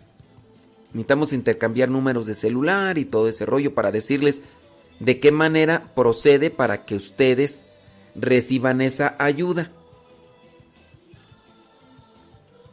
Y dijeron, muy bien. ¿Qué necesitamos? Dice, necesitamos que nos manden una copia de su credencial de lector y que nos especifiquen o que nos digan con algún documento que ustedes son los propietarios de esa casa que está ahí a un lado del socavón para poderles mandar el dinero. Dijeron, bueno, pues, y le sacaron copias. Ya desde ahí está mal. Alguien que no conoces, a- aunque te prometa dinero, aunque te prometa dinero, ya. Después de eso, le dijeron unas personas, mire, necesitamos un número de cuenta en donde depositarle los 60 mil pesos que le vamos a dar de ayuda. Eso pues, no hay tanto problema, si tú tienes un número de cuenta, pues, puedes darlo, ¿no? ¿no? No corres el riesgo, a menos de que te pidan los datos de tu tarjeta electrónica y el número clave, ahí sí ya hay problema. No sé, eso no se lo debes dar a nadie, ni a tus hijos, porque si no también te van a bailar. Pero pidieron un número de cuenta para depositar. Muy bien. Después le dijeron a la familia, ¿sabe qué? Necesitamos que nos depositen 3 mil pesos para liberar el proceso y hacer la transferencia. Oiga, pero, pero ¿por qué? ¿Por qué, por qué eso? Es que mm, necesitamos hacer un cambio acá nosotros. Entonces necesitamos que nos depositen en el OXO tres mil pesos. A este, así, así, así, así, ¿no? No sé si en el OXO, en el Oeste Reunión o algo así, no sé qué. Y dijeron, ah, bueno.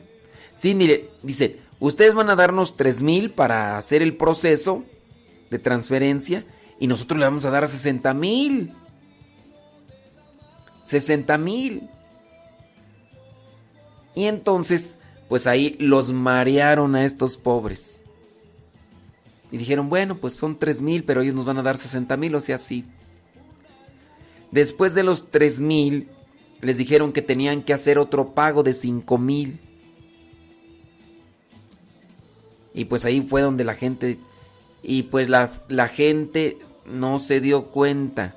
Y otra vez les dieron los 5 mil. Y después no hubo 60 mil pesos. Y pues ahora están queriendo hacer una demanda a fantasmas porque pues no tienen datos. Tienen un número de teléfono, pero pues ese número de teléfono ¿qué? Es de un celular. El número de teléfono de un celular, pues destruyen el número, pues ya la, destruyen el chip. A ver, encuéntralos. Encuéntralos. Entonces, tengan mucho cuidado. Yo he estado analizando que esos tranzas que se metieron al WhatsApp del Evangelio no son mexicanos. Y ya me di cuenta porque estaban utilizando traductor. Y me di cuenta porque ya varias veces nos han mandado audios. No sé si son de la India o son nigerianos o... Porque esos fulanos se dedican a eso, a transar. Entonces, puede ser que se hayan metido al WhatsApp del Evangelio y por eso ahora ustedes les estén mandando mensajes, copia y pega de, hola, este, necesito un favor, un favor, no sé si me puedes ayudar. Entonces, ya cuando te dicen así, mucho, eh, estos transas acá con nosotros en el Evangelio, agarraron la foto de Radio Cepa. Que por cierto ya voy a cambiarlo.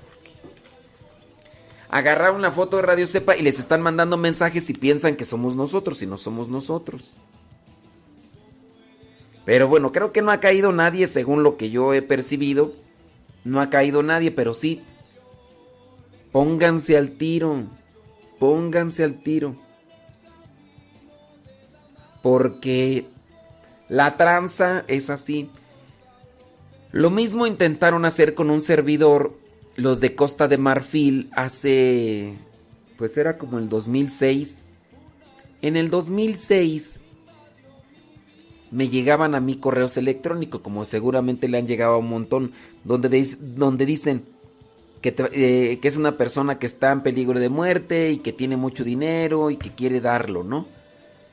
Y, por ejemplo, estos fulanos eran abusados porque se dedicaban a buscar a misioneros y todo y conseguían los correos electrónicos y te mandaban y decían, sé que estás en las cosas de Dios y yo sé que tú vas a hacer mucho bien con ese dinero que te voy a regalar y yo soy una persona... Por lo regular a mí me decía que era una señora con cáncer, ¿no? Y que esa señora con cáncer este, me iba a dar ese dinero. Bueno, las cosas se fueron dando a tal punto de que cuando ya te comunicabas a ese número resulta que no te contestaba una señora, te contestaba un negro. Sí, un- no allá de Costa de Marfil. Y entonces, pues ya, ellos también trabajan así. Te dicen que te van a dar una cantidad de dinero. Tú te ilusionas, dices, wow, me la van a dar. Pero ellos también te dicen, ¿sabes qué? Te se va a poner en contacto mi abogado contigo para que tú le mandes un dinero a mi abogado y él comience a trabajar porque te vamos a dar tanto dinero, pero pues como yo no puedo sacar dinero ahorita, pues págale tú al abogado para que el abogado haga el proceso de la transferencia y, y así mandarte el dinero. Obviamente, obviamente, cuando yo estaba en ese proceso en el 2006 y me dijeron a mí que tenía que mandar una cantidad de dinero, no recuerdo cuánto, no recuerdo cuánto, pero me lo pedían por Western Union. Me decían, mira, nos mandas ese dinero y el abogado va a empezar a trabajar y te vamos a mandar en libras esterlinas, que era una cantidad grande. Tú vas a hacer mucho bien porque tú eres misionero y además yo estoy viuda y no sé qué, no sé cuánto. Bueno. La cuestión es que pues yo no les mandé nada.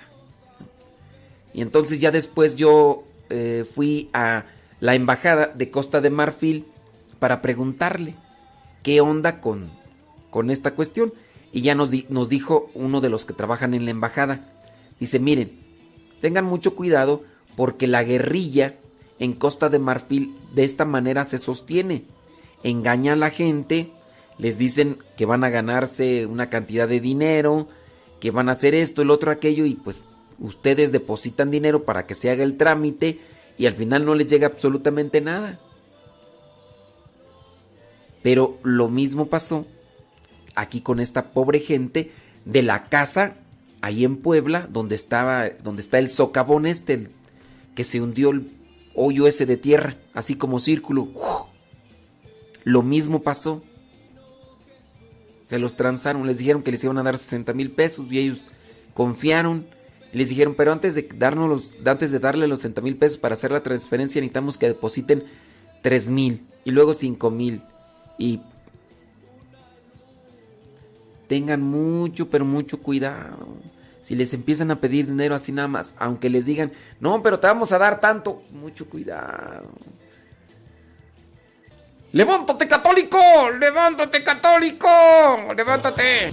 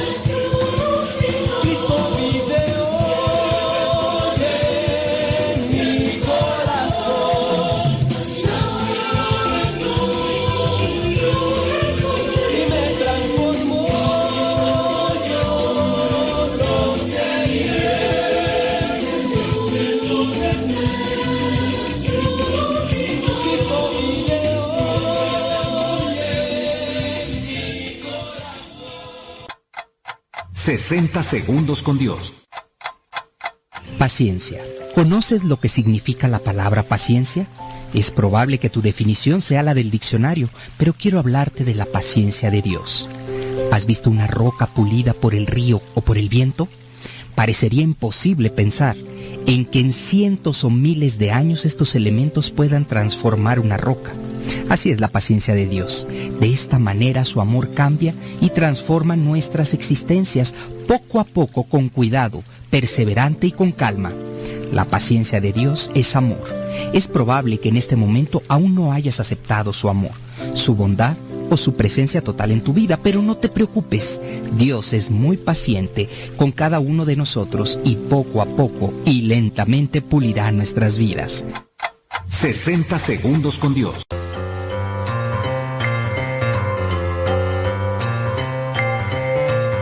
Vámonos por la pregunta bíblica el día de hoy, así que pon mucha atención. La pregunta es la siguiente. ¿Cómo se llamó el suegro de Jacob? ¿Cómo se llamó el suegro de Jacob? ¿Se llamó Labán? ¿Se llamó Jetro? ¿O se llamó Abdón? ¿Cómo se llamó el suegro de Jacob? ¿Se llamó Labán? ¿Se llamó Jetro? ¿O se llamó Abdón?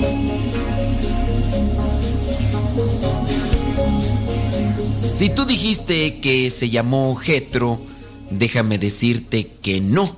Jetro fue el suegro de Moisés.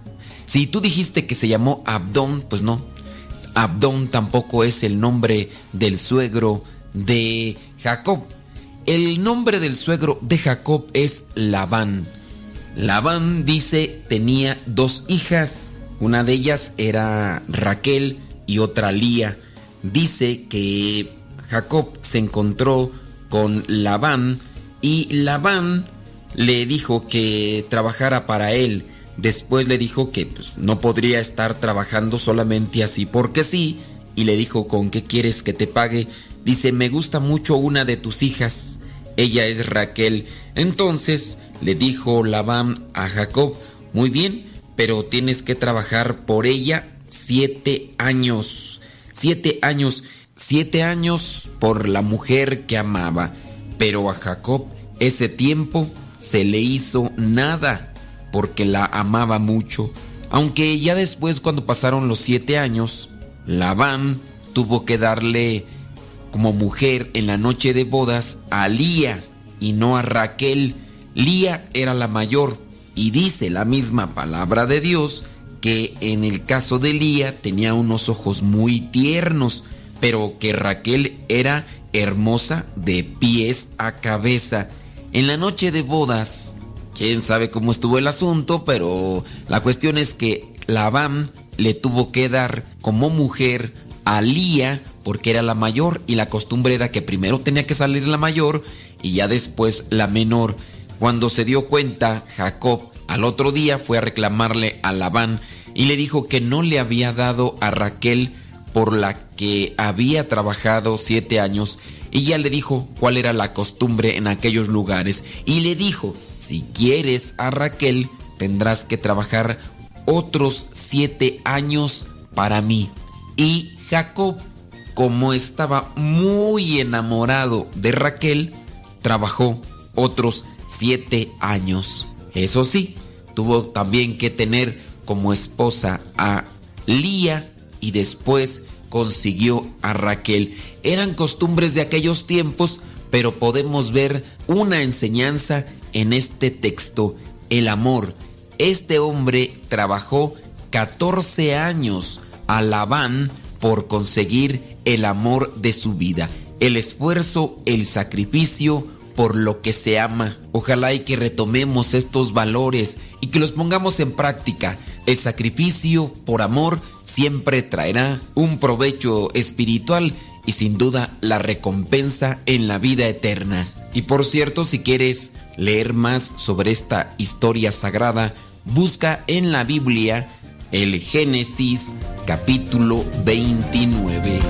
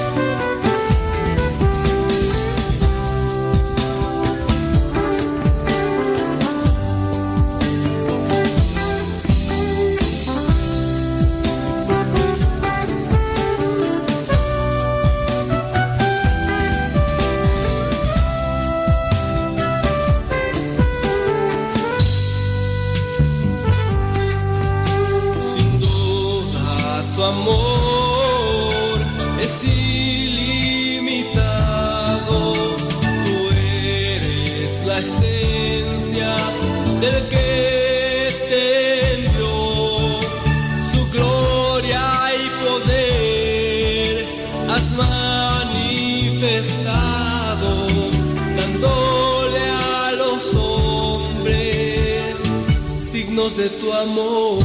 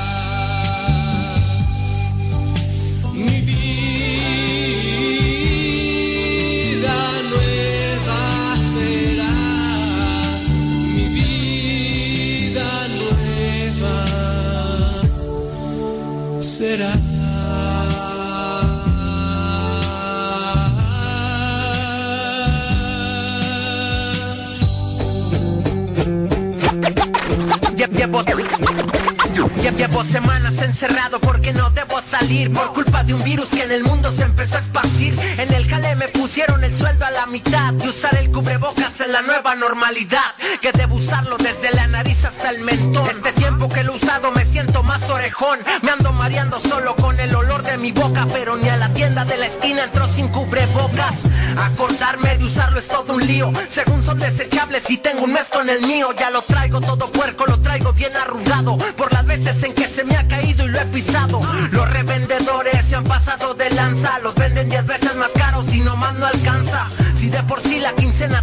micha Todo este mes solo he comido huevo con salchicha si, si- si de por sí la quincena tengo a la micha todo este mes solo he comido huevo con salchicha. Veo gente sin cubrebocas diciendo que esto es un teatro. La fase 3 significa que el virus nos tiene en cuatro. Suben los precios aunque no haya dinero. Por eso muchos hacen su cubrebocas casero. A la raza le vale que la gente se ría de ella. Se hacen con un trozo de botella. La cáscara de un coco, un pedazo calzón, un trozo de cebolla, una hoja de tamal. Cubre boca raro siempre vas a ver. Y aunque te suda el bigote, lo tienes que utilizar. Porque del coronavirus te puedes contagiar. Y aunque te saque espinillas ese lazo, debes usarlo o te carga el payaso. Payaso, payaso, payaso. Y, aunque te saque espinillas ese lazo, de- de- de- debes usarlo o te el payaso. Cubre boca. Vi- Virus, vi- virus.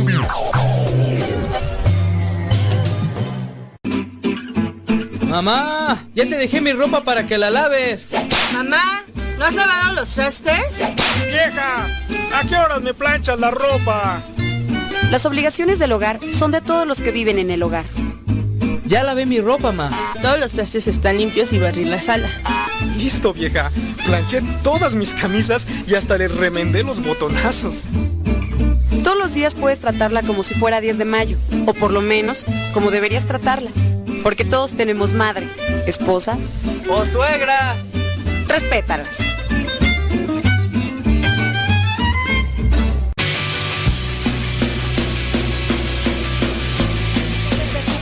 No puedo parar. Lo que me das en ningún lado lo puedo hallar. amor, mi alma respira meditación. Cada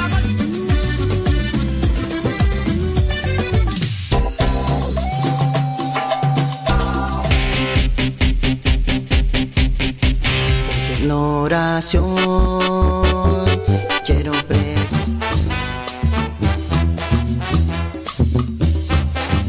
Más géneros de música católica aquí en radiocepa.com, la estación por internet de los misioneros servidores de la palabra.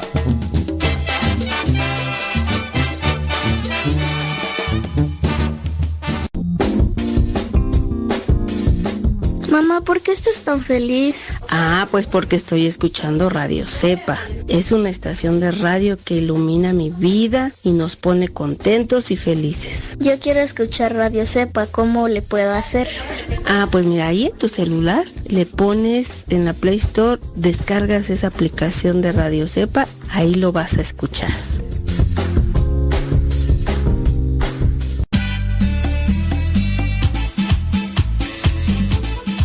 Buzón de voz de Radio Cepa al número de California, área 323 247 7104. Habla y deja tu mensaje. Di tu nombre donde nos escuchas y tu mensaje. Recuerda el número es de California, área 323 247 7104 247 7104 área 323 este número es de California, Estados Unidos. 247-7104, área 323, el buzón de voz de Radio Cepa.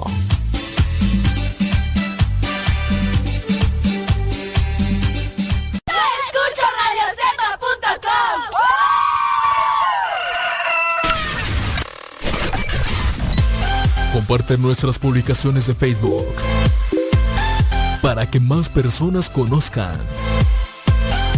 Radio Cepa, una radio que forma e informa.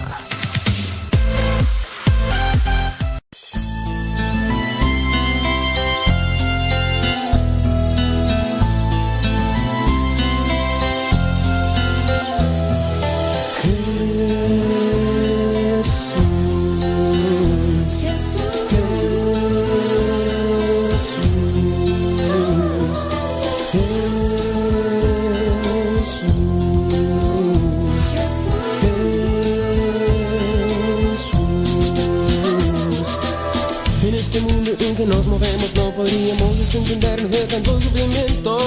Pero cuando lo comprenderemos que no hace falta dinero ni necesidad compasión. Uh,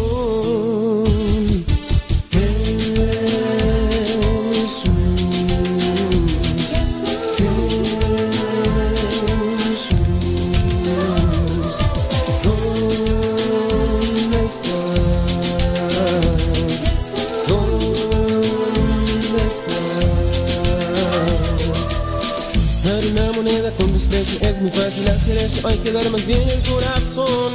Mueren inocentes cada día, dime si con lástima podrías encontrar alguna solución. Oh,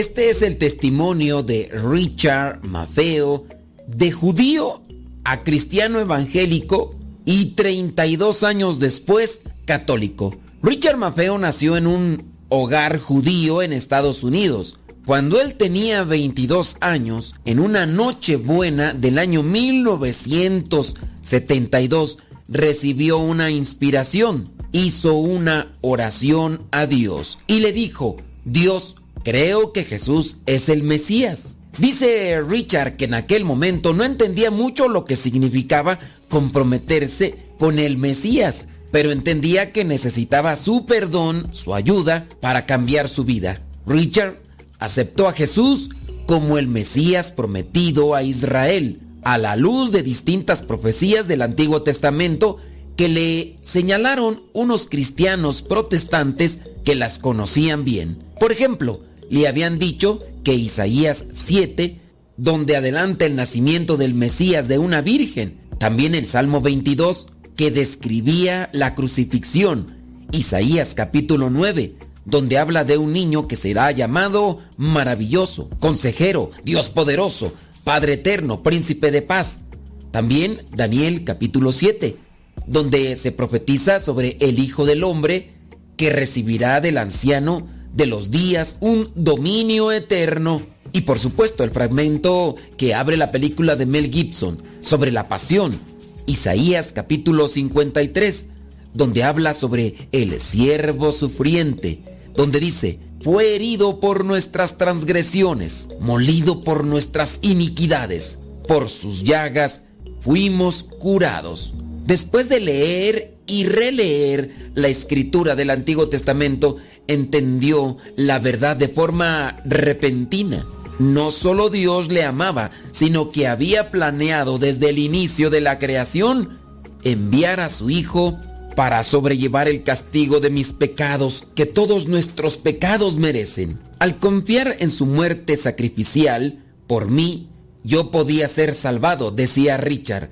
Fue la conclusión de aquel muchacho. Se consideró un judío mesiánico o un judío cristiano y durante más de 30 años acudió a iglesias evangélicas y estudió las escrituras con pasión. Es un periodo que recuerda con sincero agradecimiento. Fue en iglesias evangélicas donde aprendió la necesidad del arrepentimiento diario. Aprendió que la santidad personal no se adquiere siguiendo una lista de normas, sino desarrollando una ansia profunda de agradar a Dios. Experimentó plenitud espiritual en adoración. Esperaba el domingo para perderse en adoración a Cristo. Sus maestros y pastores le ayudaron a adquirir un hambre espiritual por la oración y los carismas del Espíritu Santo. Centrados en la escritura le enseñaron a amar y memorizar la palabra de Dios.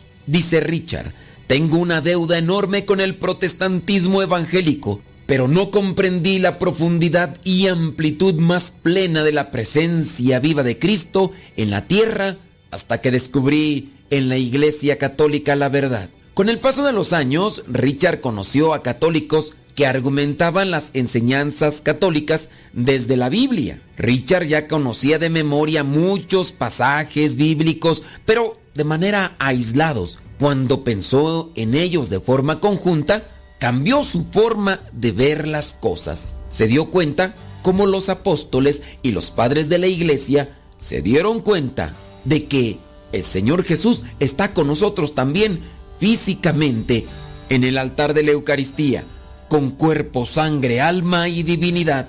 Ahí estaban las extrañas palabras de Jesucristo, aquellas que están descritas en el capítulo 6 de San Juan. En el versículo 51 dice, Yo soy ese pan vivo que ha bajado del cielo. El que come de este pan vivirá para siempre. El pan que yo daré es mi propia carne. Lo daré por la vida del mundo. Y también recordaba aquellas palabras de San Pablo a los Corintios. En la primera carta a los Corintios capítulo 10 versículo 16 donde dice, cuando bebemos de la copa bendita, por la cual bendecimos a Dios, participamos en común de la sangre de Cristo. Cuando comemos del pan que partimos, participamos en común del cuerpo de Cristo. Richard se hacía esta pregunta, ¿cómo entendían estos pasajes los primeros cristianos? Desde luego se respondía que esto no lo entendían como lo hacían los evangélicos del siglo XX o siglo XXI, que miran estos pasajes como un recuerdo simbólico. Richard se remontaba a aquellos pasajes de los santos padres, de los cristianos de los primeros siglos. Por ejemplo, de San Justino, converso de familia pagana y culta, que nació en Palestina hacia el año 100 después de Cristo, que decía San Justino, el pan que recibimos no es pan común y la bebida no es bebida común.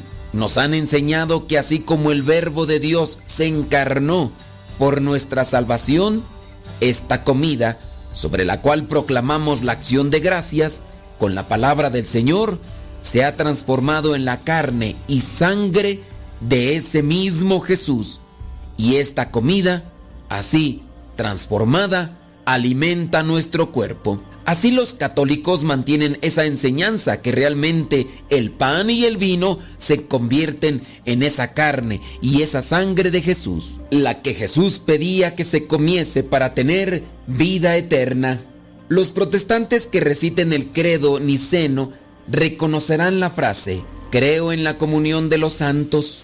Richard reflexiona, Dios me hizo recordar esa escritura que había leído muchas veces al estudiar la Biblia durante años y Dios me abrió los ojos al significado más pleno de la frase de Nicea. Los cristianos tienen el privilegio de pedir la intercesión de los santos que están al otro lado de la tumba. A Richard le hizo pensar que Moisés, aunque había muerto muchos siglos antes, mantuvo una larga conversación con Jesús y Elías en la transfiguración y en la parábola del rico Epulón, este pedía la intercesión de Abraham, muerto en el pasado lejano, para que avisase a sus hermanos. Richard pensó que si el rico pedía la intercesión de Abraham, ¿por qué él había de dudar de que los santos interceden por nosotros? Si podía pedir a mis amigos vivos y a mi familia que recen por mí a Dios, ¿por qué no pedirlo también a nuestra familia cristiana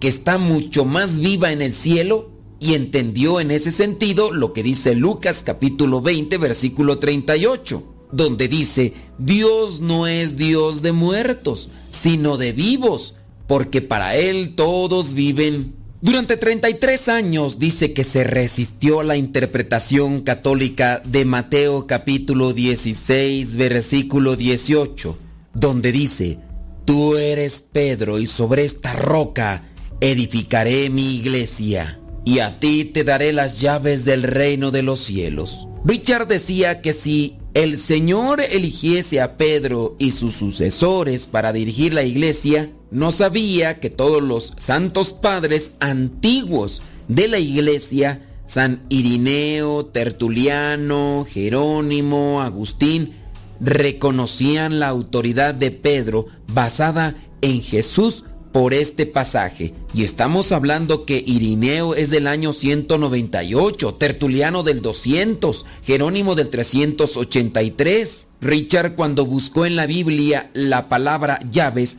descubrió que cuando no se usa como herramienta para abrir algo, la palabra representa la autoridad sobre algo, como en Isaías capítulo 22 versículo 22 o en Apocalipsis capítulo 1 versículo 18. Y en este punto su memoria le llevó a Juan 21 y entendió por qué Jesús encargó específicamente a Pedro que alimentase a sus ovejas.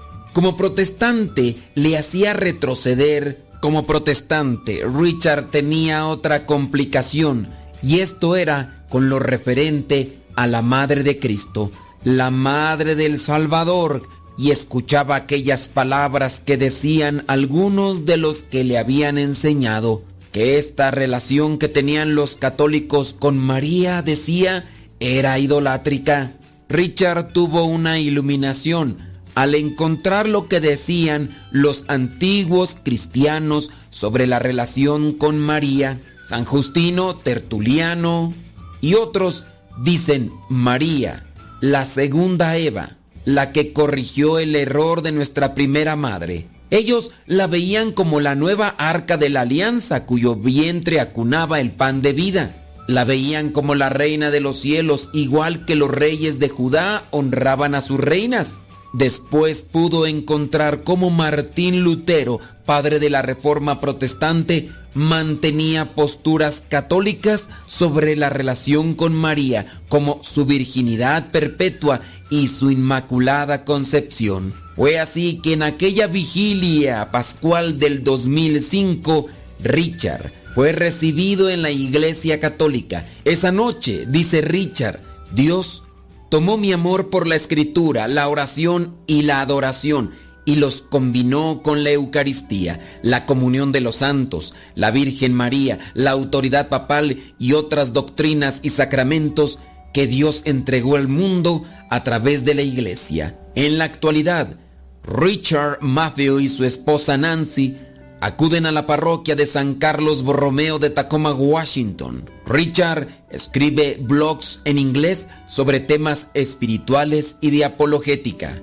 y comparte cómo en su caminar a través de la profundización de los textos antiguos encontró la fe que solamente Dios puede dar a aquellos que abren su corazón. Si algunos cristianos evangélicos se hacen católicos, es por gracia y misericordia de Dios, pero también porque han profundizado la doctrina. Y si algunos cristianos católicos se hacen cristianos evangélicos, es porque nunca se dedicaron a estudiar con profundidad lo que la iglesia ha conservado desde hace mucho tiempo.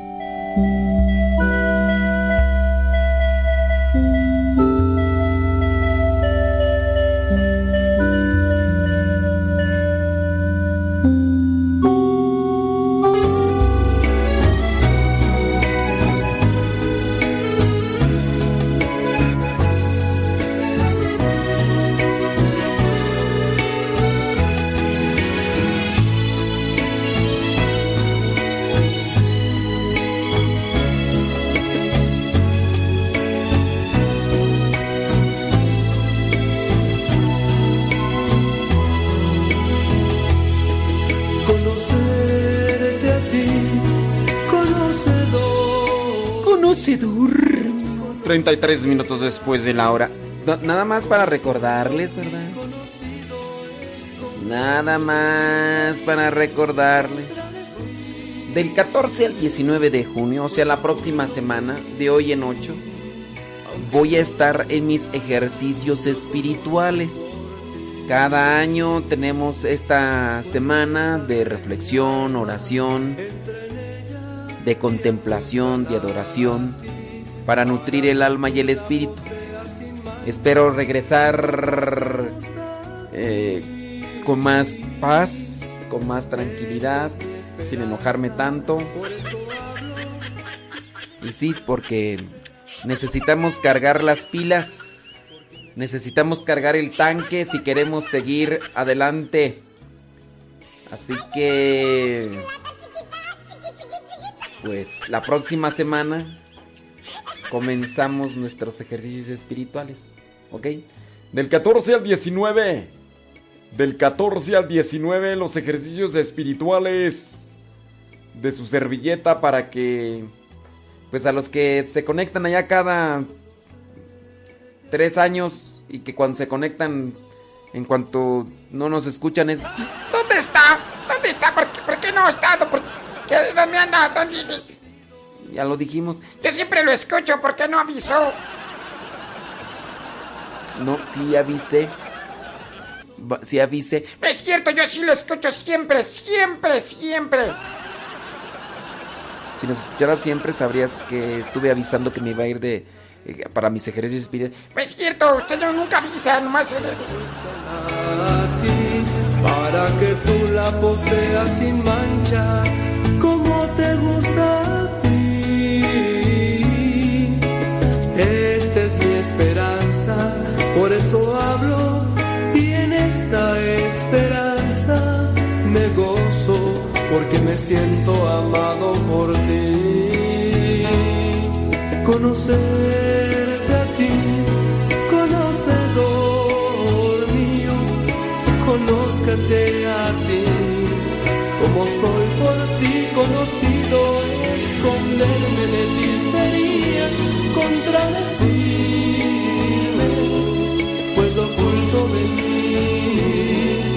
aunque no lo deseara, lo conozco por ti.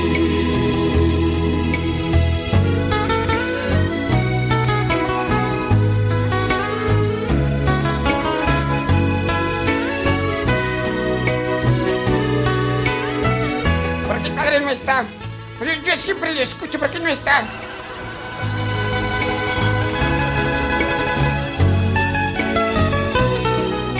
Porque yo, yo, no, se-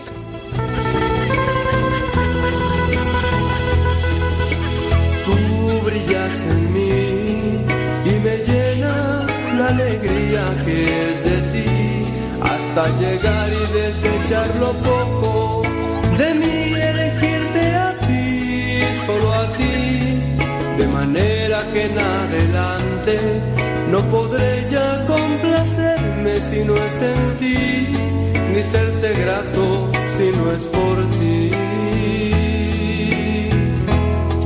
Conocerte a ti, conocedor mío, conózcate a ti, como soy por ti conocido, esconderme de ti sería contradecirme, pues lo oculto de mí, aunque no lo conozco por ti.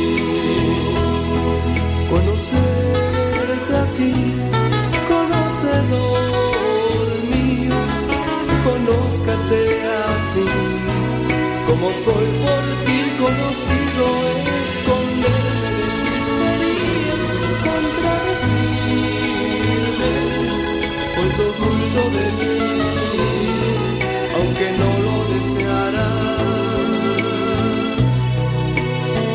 lo conozco por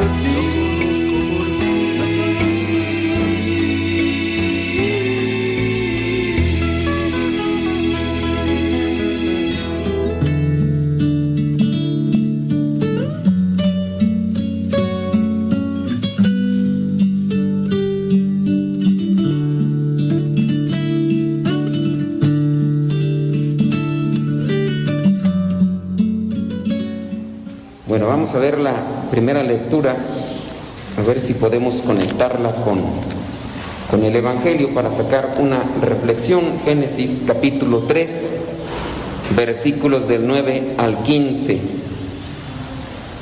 Pero Dios el Señor llamó al hombre y le preguntó, ¿dónde estás? El hombre contestó, escuché que andabas por el jardín y tuve miedo porque estoy desnudo, por eso me escondí. Entonces Dios le preguntó, ¿y quién te ha dicho que estás desnudo? ¿Acaso has comido del fruto del árbol del que te dije que no comieras? El hombre contestó, la mujer que me diste por compañera me dio de ese fruto y yo lo comí. Aquí nos podemos detener un poquito sobre la importancia de estar relacionados con Dios. Cuando una persona mantiene esa relación con Dios, podrá escuchar la voz de la conciencia. Cuando la persona tiene esa relación o vínculo o diálogo con Dios, podrá cuestionarse sobre el bien y el mal. Lamentable y triste es cuando nosotros nos distanciamos de Dios.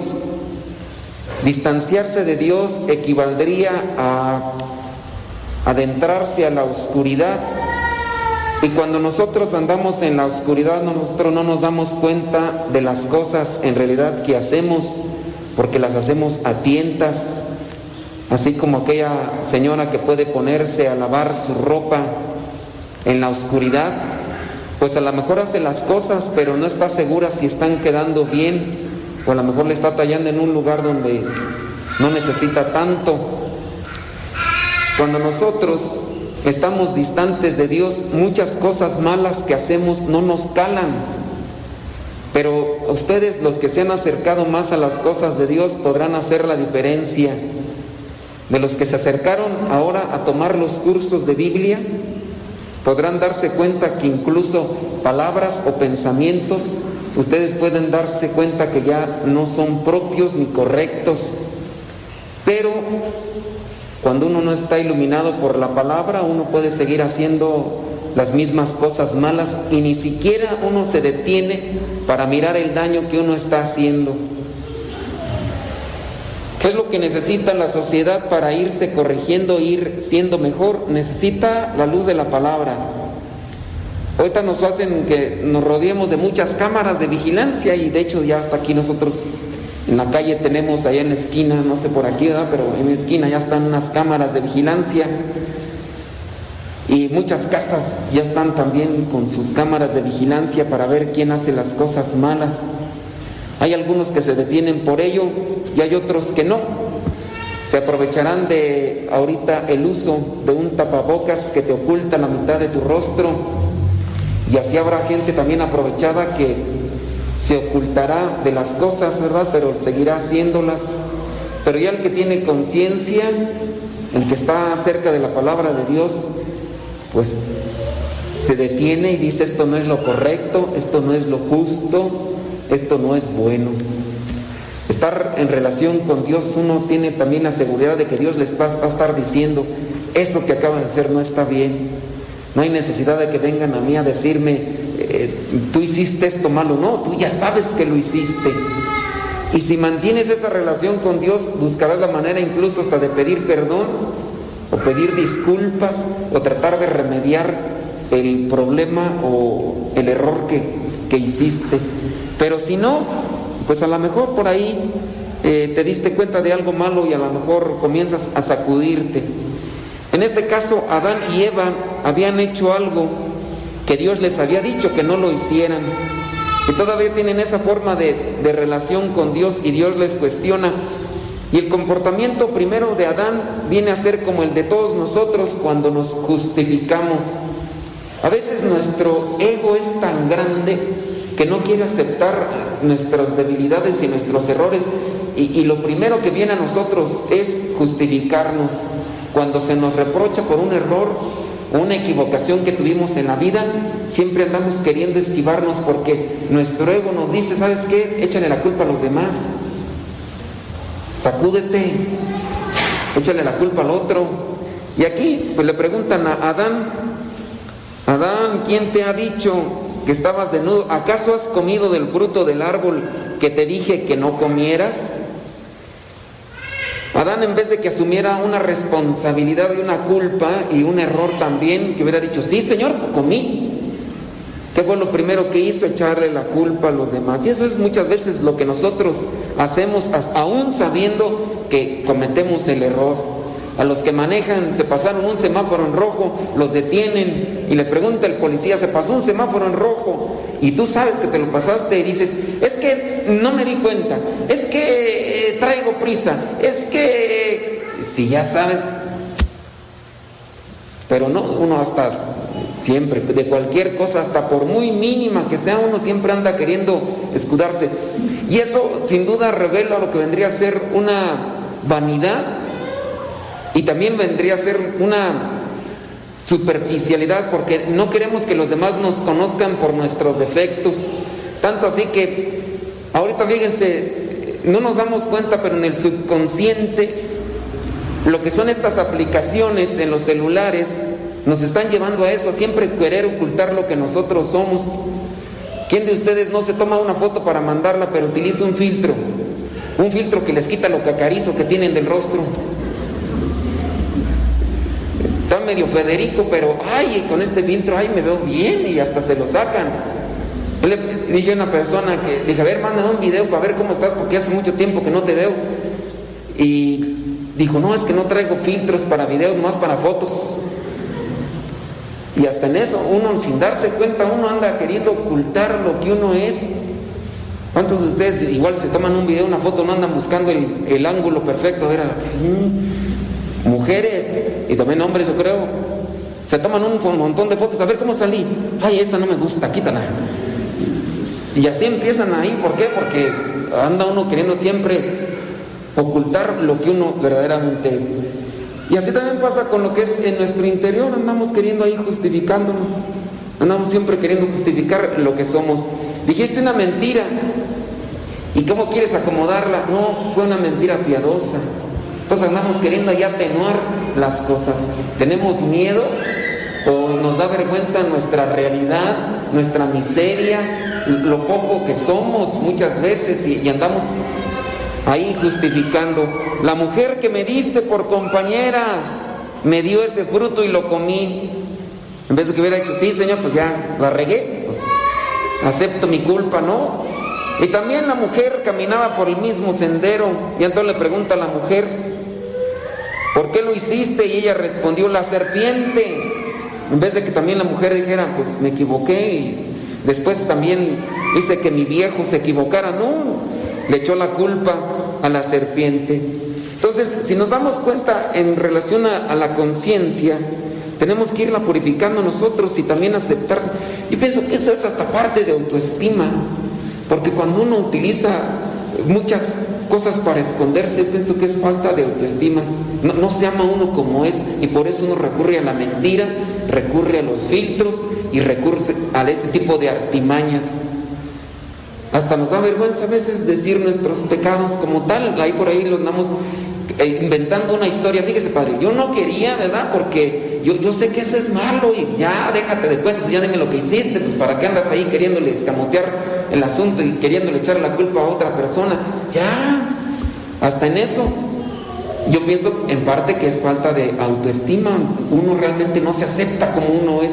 Y cuando uno no se acepta como uno es, recurre a la mentira, a la justificación, a la excusa y también a los filtros ahí en las, en las redes sociales. Vamos a, ver el Evangelio y vamos a ver si lo, lo puedo conectar con esta cuestión de la voz interior, de cómo Dios nos habla y cómo tenemos que descubrirnos. Marcos capítulo 3 versículo 20 dice, después entró Jesús en una casa y otra vez juntó tanta gente que ni siquiera podían comer él y sus discípulos.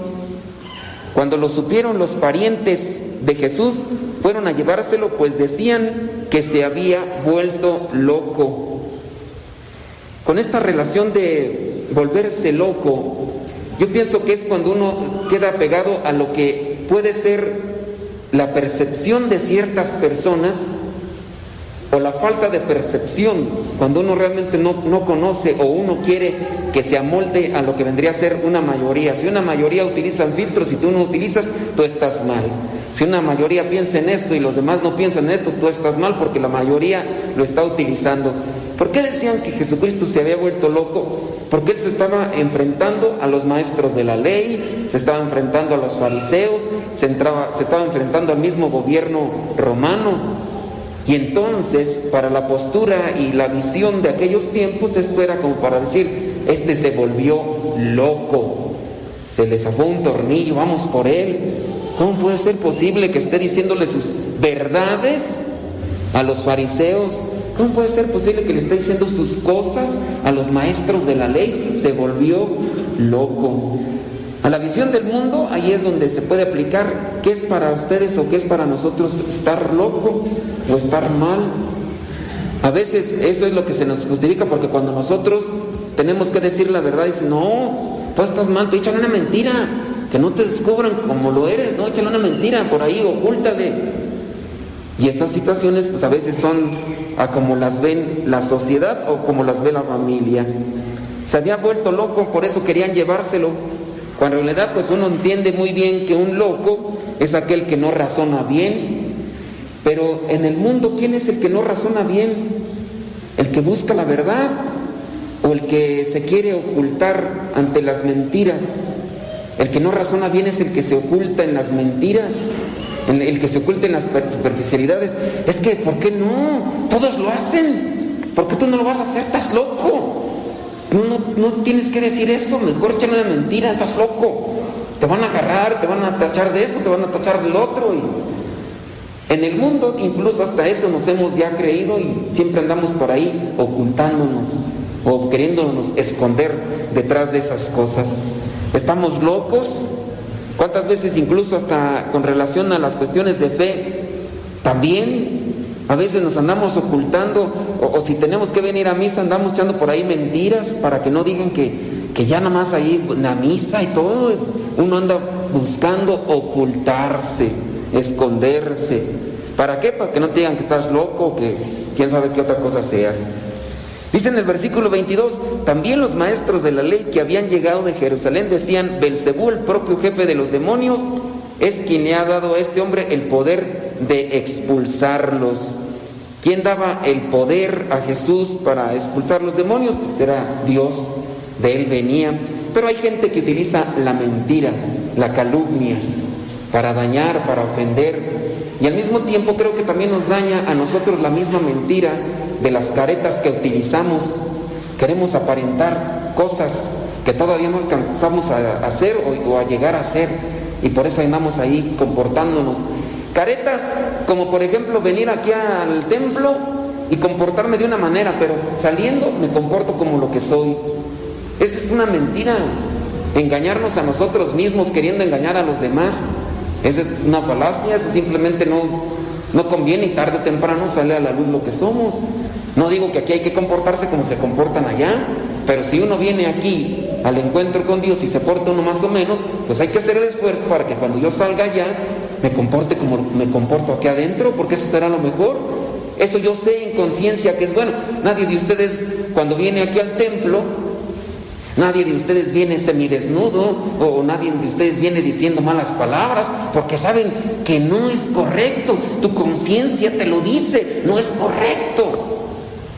Y cuando sales allá afuera dices malas palabras y todo lo más, pero allá porque si sabes que no es correcto, ¿por qué lo haces?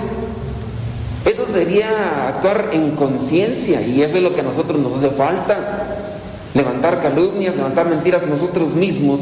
Somos a veces una mentira caminando porque solamente aparentamos algo que no somos. En el caso de los maestros de la ley, pues levantan estas calumnias hacia Jesús. Jesús los llamó y les puso el ejemplo. ¿Cómo puede Satanás expulsar al propio Satanás? Un país dividido en bandos enemigos no puede mantenerse y una familia dividida no puede mantenerse. Así también si Satanás se divide y se levanta contra sí mismo no podrá mantenerse, habrá llegado su fin. Aquí lo podremos poner eh, en una forma personal. Cuando nosotros estamos divididos o frágiles por dentro, cuando no tenemos realmente integridad, somos presa fácil de las modas y somos presa fácil de lo que nos dice la gente. porque todavía no, no- logramos equilibrarnos. Actuamos de una manera aquí dentro del templo y actuamos de otra manera allá. Entonces todavía no hay un equilibrio, todo está desbalanceado el asunto. Y eso es estar así, ser algo fácil, algo maniable. Y eso obviamente no- nos pone en desventaja. Queremos cambiar, pero no actuamos correctamente. Ojalá que también en base a eso nosotros tengamos ese cuidado de ser más íntegros. Dice en el versículo 28, les aseguro que Dios dará su perdón a los hombres por todos los pecados y todo lo malo que digan. Pero el que ofenda con sus palabras al Espíritu Santo nunca tendrá perdón, sino que será culpable para siempre. ¿Cuál es la aquel- son aquellas palabras que uno puede decir hacia el Espíritu Santo por las cuales uno no será perdonado? Pues simplemente no creer en Él. No creo en el poder del Espíritu Santo, no creo, no creo en su gracia, no creo en su fuerza. Cuando uno tiene esa referencia, uno no puede ser perdonado porque uno mismo pone una barrera con Dios y ante esa barrera con Dios no puede actuar con nosotros. Dudar, dudar de su eficacia, dudar de su poder, dudar de su fuerza, es cuando uno ya entonces se bloquea a sí mismo. Es como que uno impide o bloquea la ayuda que viene de parte de Dios. Uno a veces no lo dice textualmente, pero por ejemplo el hecho mismo de que uno no se abre a la gracia de Dios, pues Dios mismo no actúa. Por ejemplo, si yo sé que estoy actuando mal, si yo sé que tengo mis debilidades y no dejo actuar a Dios bien, habl- hablando como ejemplo del Espíritu Santo, puede ser, tienes un mal carácter, eres una persona muy voluble. Y, y te dice alguien, oye, pues es que tienes que pedirle más ayuda al Espíritu Santo para que desde adentro trabajes y seas más paciente. No, pues yo creo que, yo creo que ya no tengo solución, yo creo que ya no ni cambio. Ya desde ahí estás cerrándote a que de Dios actúe en ti. O sea, ¿por qué te atreves a decir que, que, que no, ya ni vas a cambiar tú? Primero ábrete a Dios. Algunos de ustedes han cambiado poquito a poquito cuando han venido aquí a las cuestiones de la Biblia y han abierto su corazón, pero otros se cierran definitivamente y no dejan actuar a Dios en su vida. De esa manera uno se está bloqueando y uno se está perjudicando. Ya después viene en el Evangelio lo que vendría a ser esta cuestión de los hermanos de Jesús, que es una cosa ya muy trillada, una cosa ya muy explicada, pero pues uno todavía se encuentra personas que a lo mejor cuando vienen o cuando escuchan esta explicación, como están desconectados, a menos de que cuando a la persona le hacen la pregunta directa y le cuestionan, ahí sí, todavía hace unos días recibía mensajes de estos. Dicen, oiga, ¿cómo me explica eso de que ahí en la Biblia dice que Jesús tuvo hermanos y hermanas y, y pues dicen que la Virgen ya no tuvo más hijos, pero ahí dice que tuvo hermanos y hermanas y pues ya viene la explicación, ¿no?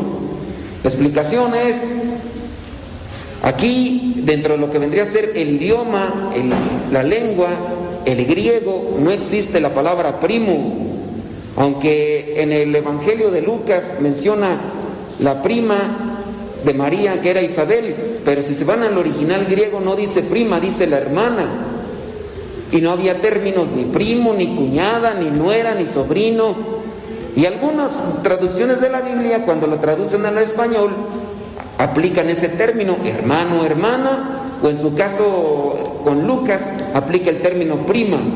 Pero esto para tratar de clarificar su relación, aunque no dice en el griego original prima, dice hermana.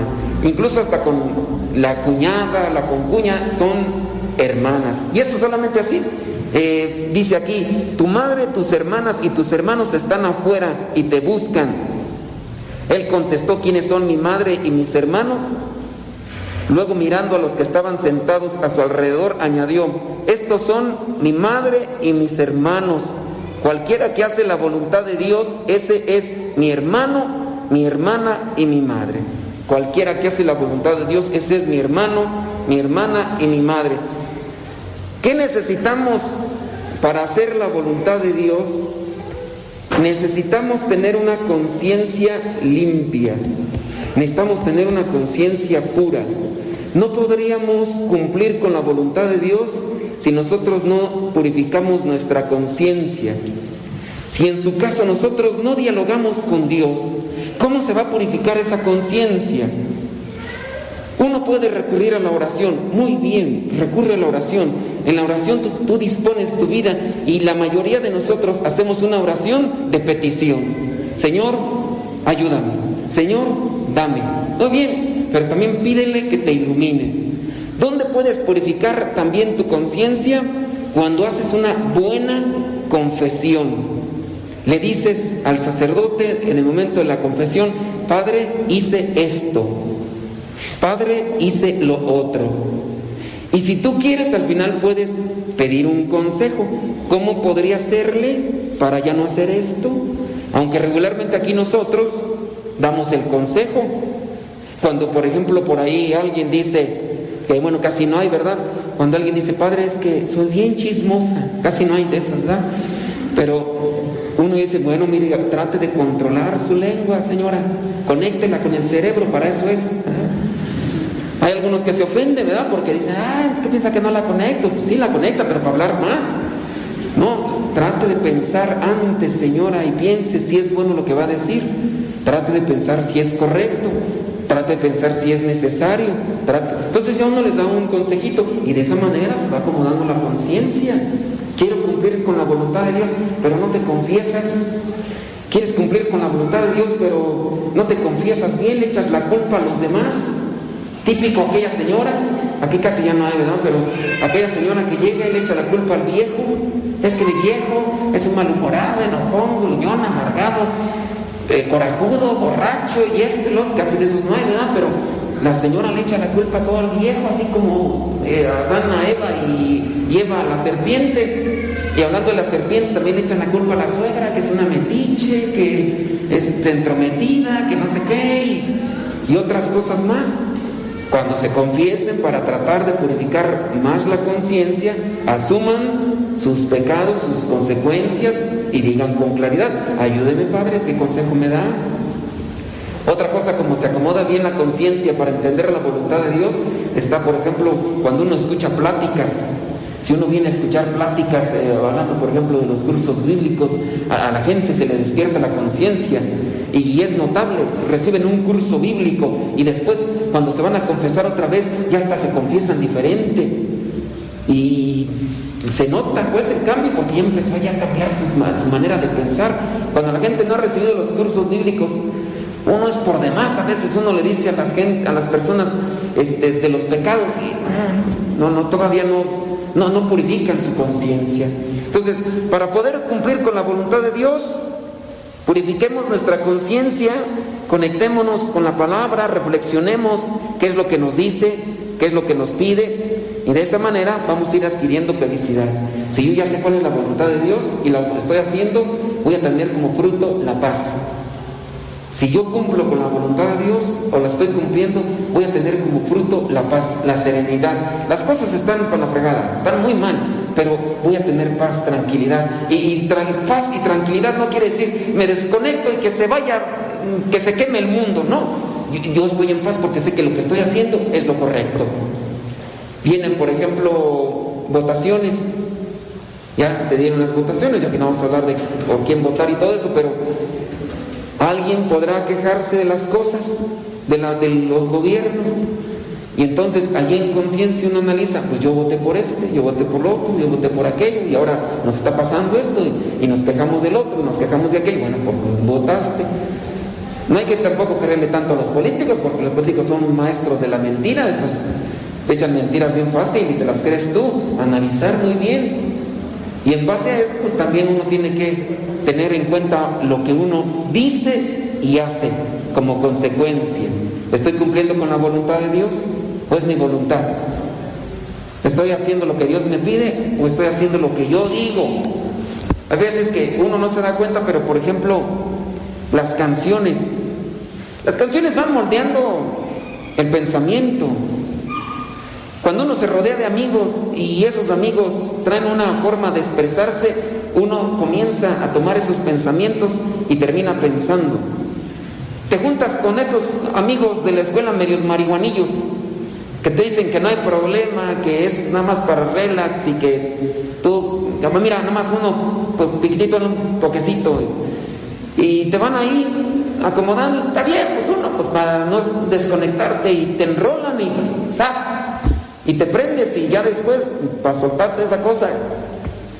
Y también así, hablando de las canciones, muchos de nosotros nos amoldamos a las canciones porque tenemos una conciencia débil. Hablando, yo no puedo hablar de las canciones de actualidad porque ya no las escucho así, bien. Pero puedo hablar de las canciones de nuestros tiempos. Muchos de nosotros, de nuestros tiempos, escuchaban aquellas canciones de José Alfredo Jiménez y se fue amoldando a un pensamiento. Con dinero y sin dinero hago siempre lo que quiero y mi palabra es la ley. Yo no. O sea, a mí, a mí aquí nada más mis chicharrones truenan. Y esa es la postura de las películas de charros, donde llegan y sus pistolas y, y, y es una mentalidad que se va minando y se va metiendo en la sociedad. Ahora, pues chequenle nada más esas canciones que ahora andan sonando del conejo malo, del reggaetón, y ya ni reggaetón, el trap. Ustedes nomás saben de las jilguerillas. Estos más chavos, se saben de qué estoy hablando. Y esos bailes ya. Uno a veces ve cosillas por ahí por el TikTok y uno dice, ay Jesús bendito, la lambada. No, hombre, la, la lambada era cosa de santos. Ahorita las cosas que andan bailando. Y luego tú, ¿por qué preguntas que luego las chamaquillas ahí, adolescentes, están todas embarazadas? Pues cómo no, pues ahí mismo en el baile ya. Y si no ahí ya, pues ya que les cuesta, pues ya tienen más, más porque traen ropa, pero pues, no se lo imaginen porque van a pecar. Pero esa es la mentalidad. Ya quien no lo hacen está en onda y hasta se reprochan. Todo por una conciencia frágil, débil, ya lo ven todo fácil, sencillo y ya por eso. Bueno, ya nos salimos de la situación, ¿verdad? Pero más vale mejor cumplir con la voluntad de Dios. Porque si no, después, miren, hay tanto chamaco, hay menso que dejó la escuela, porque tenía que dejarla, porque ahora ya tenía que responsabilizarse. Y hay otros chamacos y otras chamacas mensas que han matado niños, porque salieron embarazadas y no quisieron hacerse responsables de andar abriéndolas. Y ya después, ahí está la consecuencia. Y ya después traen ahí el cargo de conciencia, porque viene, viene el síndrome posaborto. Y ya después pierden sensibilidad. Y como pierden sen sensibilidad, ya andan haciendo sus porquerías. Y ya andan nada más allá haciendo cosas y se meten a la droga y todo para quererse refugiar todos aquellos sentimientos que les están ahí afectando porque la conciencia recrimina aunque sean cosas malas y aunque se anden drogando, pero allá después andan metiéndose en las drogas y andan bien pachecos y aunque ustedes les digan, hijo, eso no te conviene, ellos andan ya refugiándose de aquellas cosas que la conciencia les está recriminando. Bueno, mejor hay que cumplir con la voluntad de Dios, criaturas, y, y hay que pedirle a Dios que nos ilumine la conciencia. Y en la conciencia limpia, conciencia pura, pasa en el corazón.